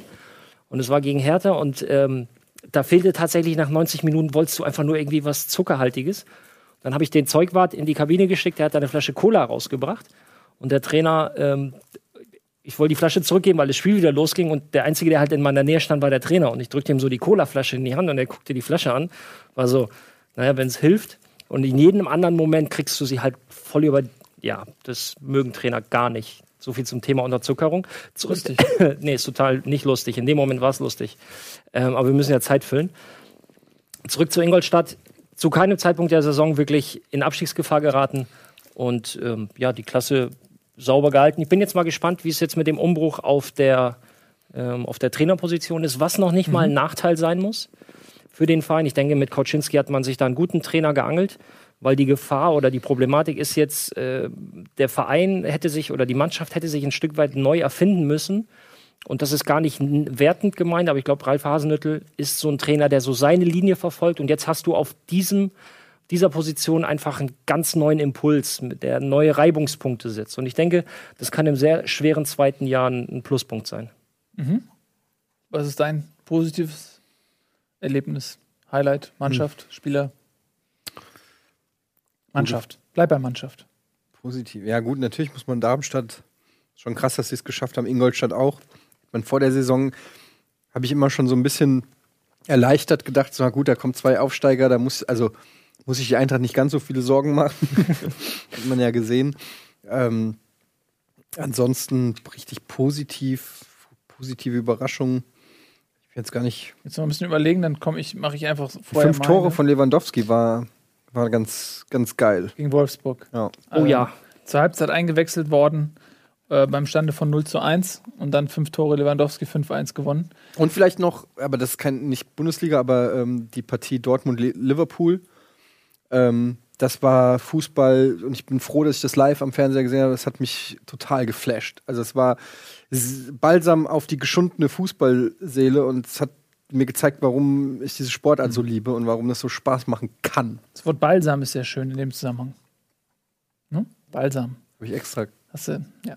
Ähm, äh, ich hatte mir jetzt gerade vorgenommen, ich bleibe dann auch bei Mannschaften, weil, weil Tobi und Ralf beide Mannschaften hervorgenommen haben. Und äh, dann nehme ich endlich mal, nachdem wir 34 Spieltage äh, mehr Aufmerksamkeit ähm, im Chat gefordert gesehen haben, nämlich Hertha BSC Berlin.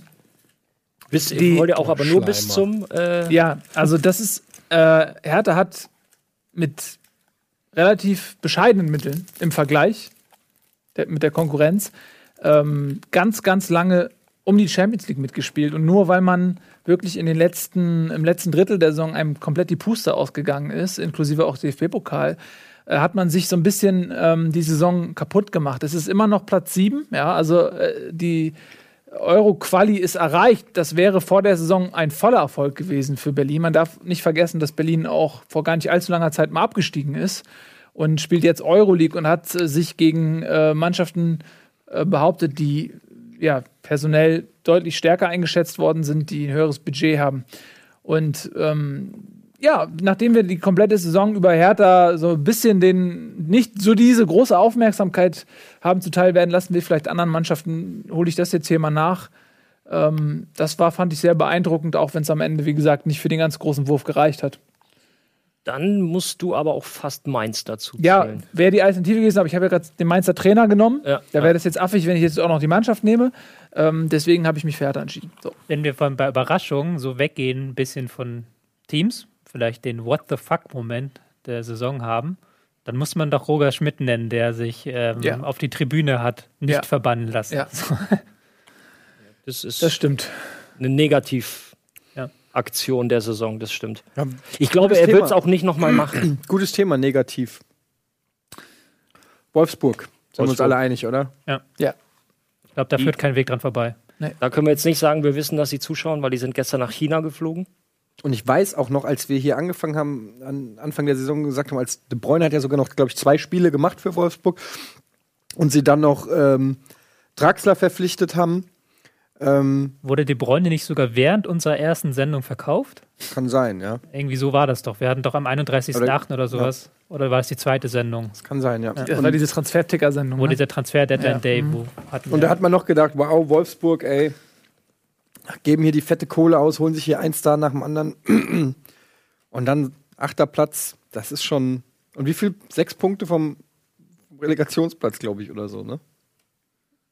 Ein paar mehr waren es, aber es waren halt doch relativ weit weg, vor allen Dingen zu Europa. Das ist halt das viel Schockierendere. Ähm, ich gucke gerade, es waren fünf Punkte nach Europa und nach, zum Relegationsplatz waren es am Ende doch neun. Neun. Haben wir nochmal gewonnen, dann let, die letzten Spiele. aber es ist schon die große Enttäuschung der Saison.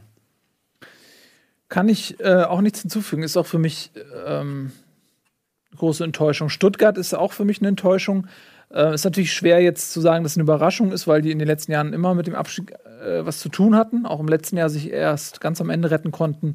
Aber ähm, dass die sich dann, nachdem man sich unter Kramny dann doch echt stabilisiert hat, dass die dann den freien Fall antreten, das ist schon auch eine große Enttäuschung gewesen. Wo wir jetzt gerade bei Wolfsburg waren, äh, sind wir ganz kurz auf den Transfer jetzt gar nicht eingegangen. Naldo zu Schalke.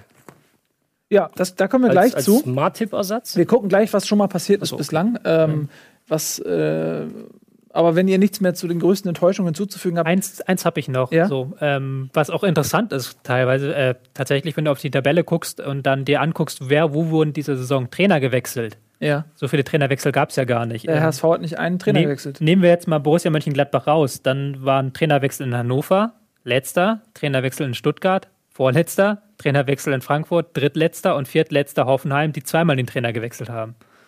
Da, Was sagt und die, uns das? Hätten, und, die, hätten, und die Teams halt, äh, Werder Bremen, Augsburg, auch Hamburg, die auch in Krisenzeiten, also Hamburg jetzt nicht unbedingt, aber vor allen Dingen Werder Bremen und Augsburg, die auch in Krisenzeiten an den Trainern festgehalten haben, die haben es am Ende dann auf 13 und 12 Ah, geschafft. Das würde ich, reicht mir nicht, um eine Aussage darüber zu fällen, weil ganz ehrlich, also ganz oft hinterlassen die Trainer auch irgendwelche Sachen, die dann der neue Trainer in der kurzen Zeit auch nicht immer fixen kann.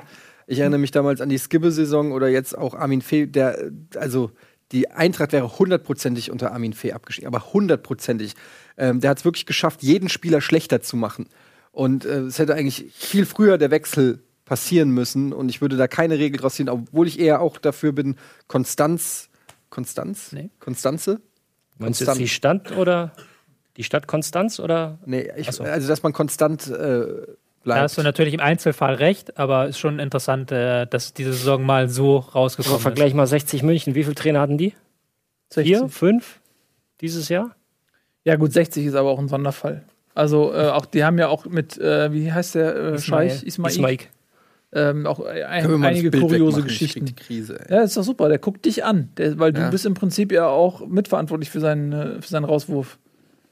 Der guckt dich an. Ja, ähm, okay, das also zu den Enttäuschungen der Saison. Dann können wir ja vielleicht mal schauen, was sich bisher schon so getan hat. Also, fangen wir mal an bei den Trainern. Tobi, Äh, bei den Trainern, wir hatten ja schon gesprochen über Markus Koczynski. Ich glaube, das können wir dann auch abhaken, der neue Impulse bringt nach Ingolstadt.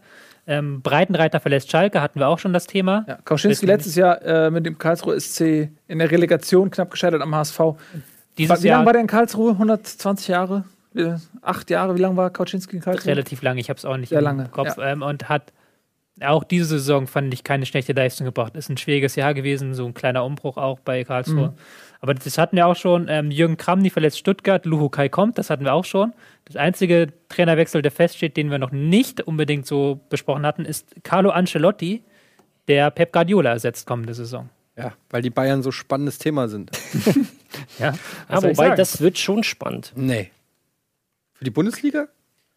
Ich lehne es mich wird jetzt spannend, wie Ancelotti das Thema angeht, äh, System, wie wird Hummels eingebaut und und und. Also es sind schon ein paar Baustellen, die natürlich wahrscheinlich äh, qualitativ trotzdem, wenn sie nicht sofort funktionieren, trotzdem für die Bundesliga reichen. Aber es wird äh, dennoch spannend, äh, nee, für die Bundesliga reichen. So. Es wird trotzdem spannend zu sehen, wie, sie, wie es angeht. Und jetzt kommt Tobi. Ich ähm, hau da als These raus. Ich sehe, ich kann mir vorstellen, dass Bayern nächste Saison nicht Meister wird. Das ist gewagt. Das ist eine gewagte These, nicht? Da muss man ja Applaus auch für.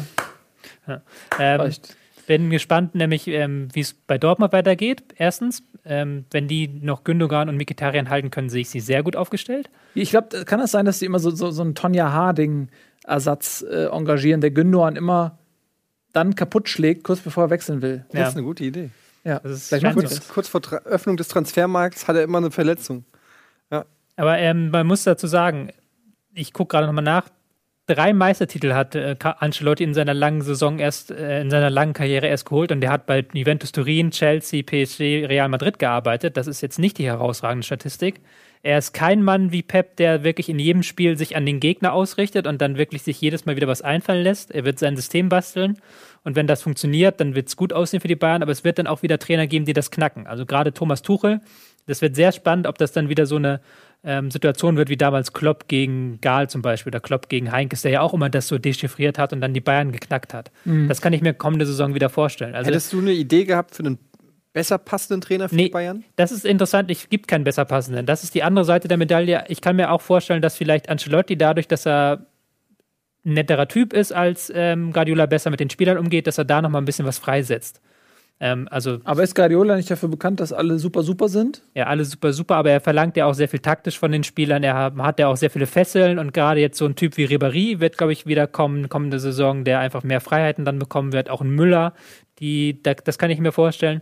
Aber ich kann mir halt, wie gesagt, auch vorstellen, dass das äh, nach hinten losgehen könnte. Also gar nicht jetzt so, Bayern werden absteigen, sondern vielleicht wird es nochmal Platz zwei. Vielleicht kommt dann nochmal ein äh, Dortmund oder vielleicht auch ein Leverkusen-Gladbach, wenn die weiter so arbeiten.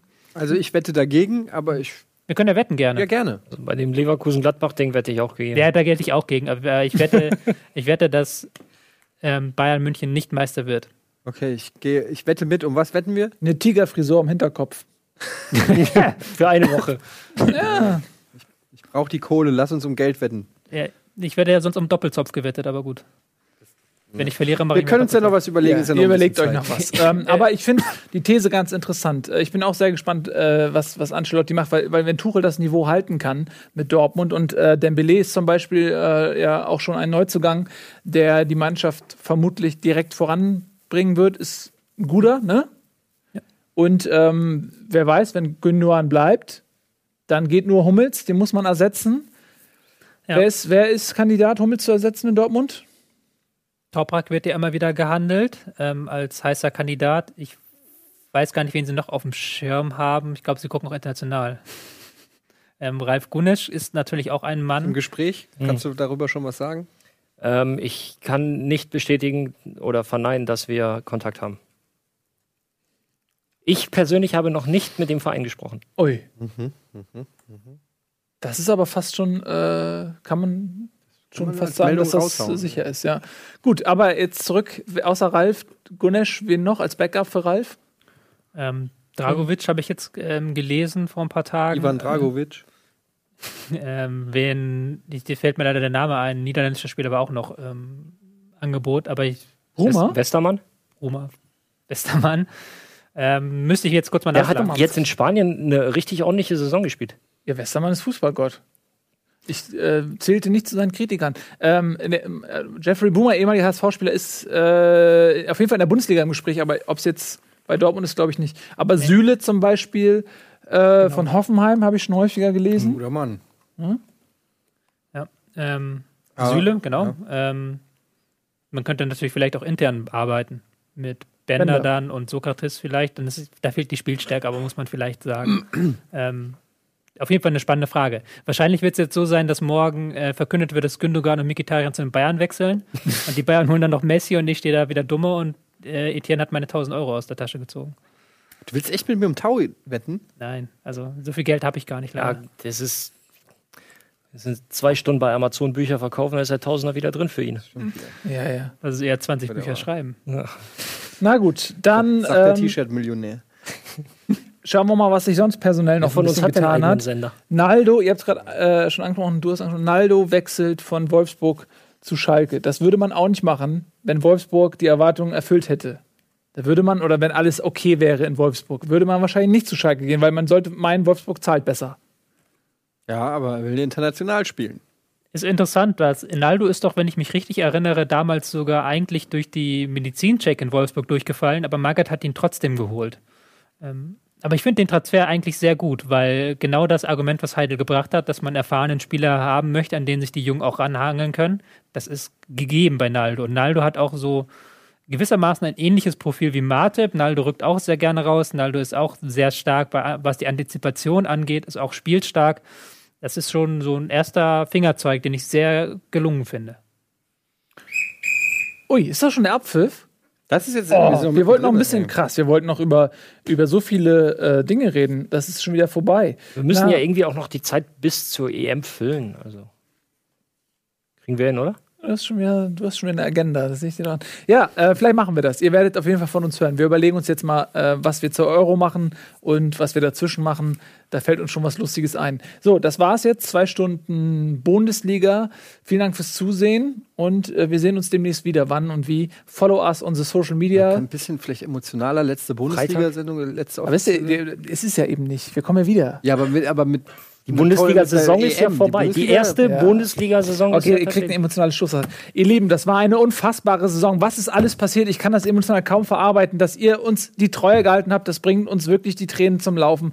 Äh, das war ein Traum, der für uns in Erfüllung gegangen ist, nicht nur eine Sendung äh, zu machen, sondern sie auch zu füllen mit zwei Superstars des Fußballs, wie Ralf Gunesch, wie Tobias Escher. Dass wir beide mit diesen Menschen eine Sendung machen können, das hätten wir uns vor einem Jahr nicht zu träumen gewagt. Äh, und äh, es blüht mir mein Herz auf, wenn ich nur an diese Sendung denke und wenn ich an euch und eure Beteiligung denke, was ihr alles im Chat geschrieben habt. Ähm, das war der absolute Hammer. Gunnar, Gunnar Krupp, der beste Redakteur der Welt, der mit einem Fußball-Sachverstand ausgestattet ist, den man eigentlich gar nicht in Worte fassen kann. äh, dann dieses Sofa, was auf diesen Dingern steht. Aber jetzt äh, bist du aus dem Bild. das ist unfassbar. Und wir hoffen, dass äh, ihr uns auch in der nächsten Saison die Treue haltet und dass der Fußball uns weiterhin so bereichert, wie er das jetzt schon seit 54 Jahren Bundesliga macht. Vielen lieben Dank für alles. Wir lieben euch.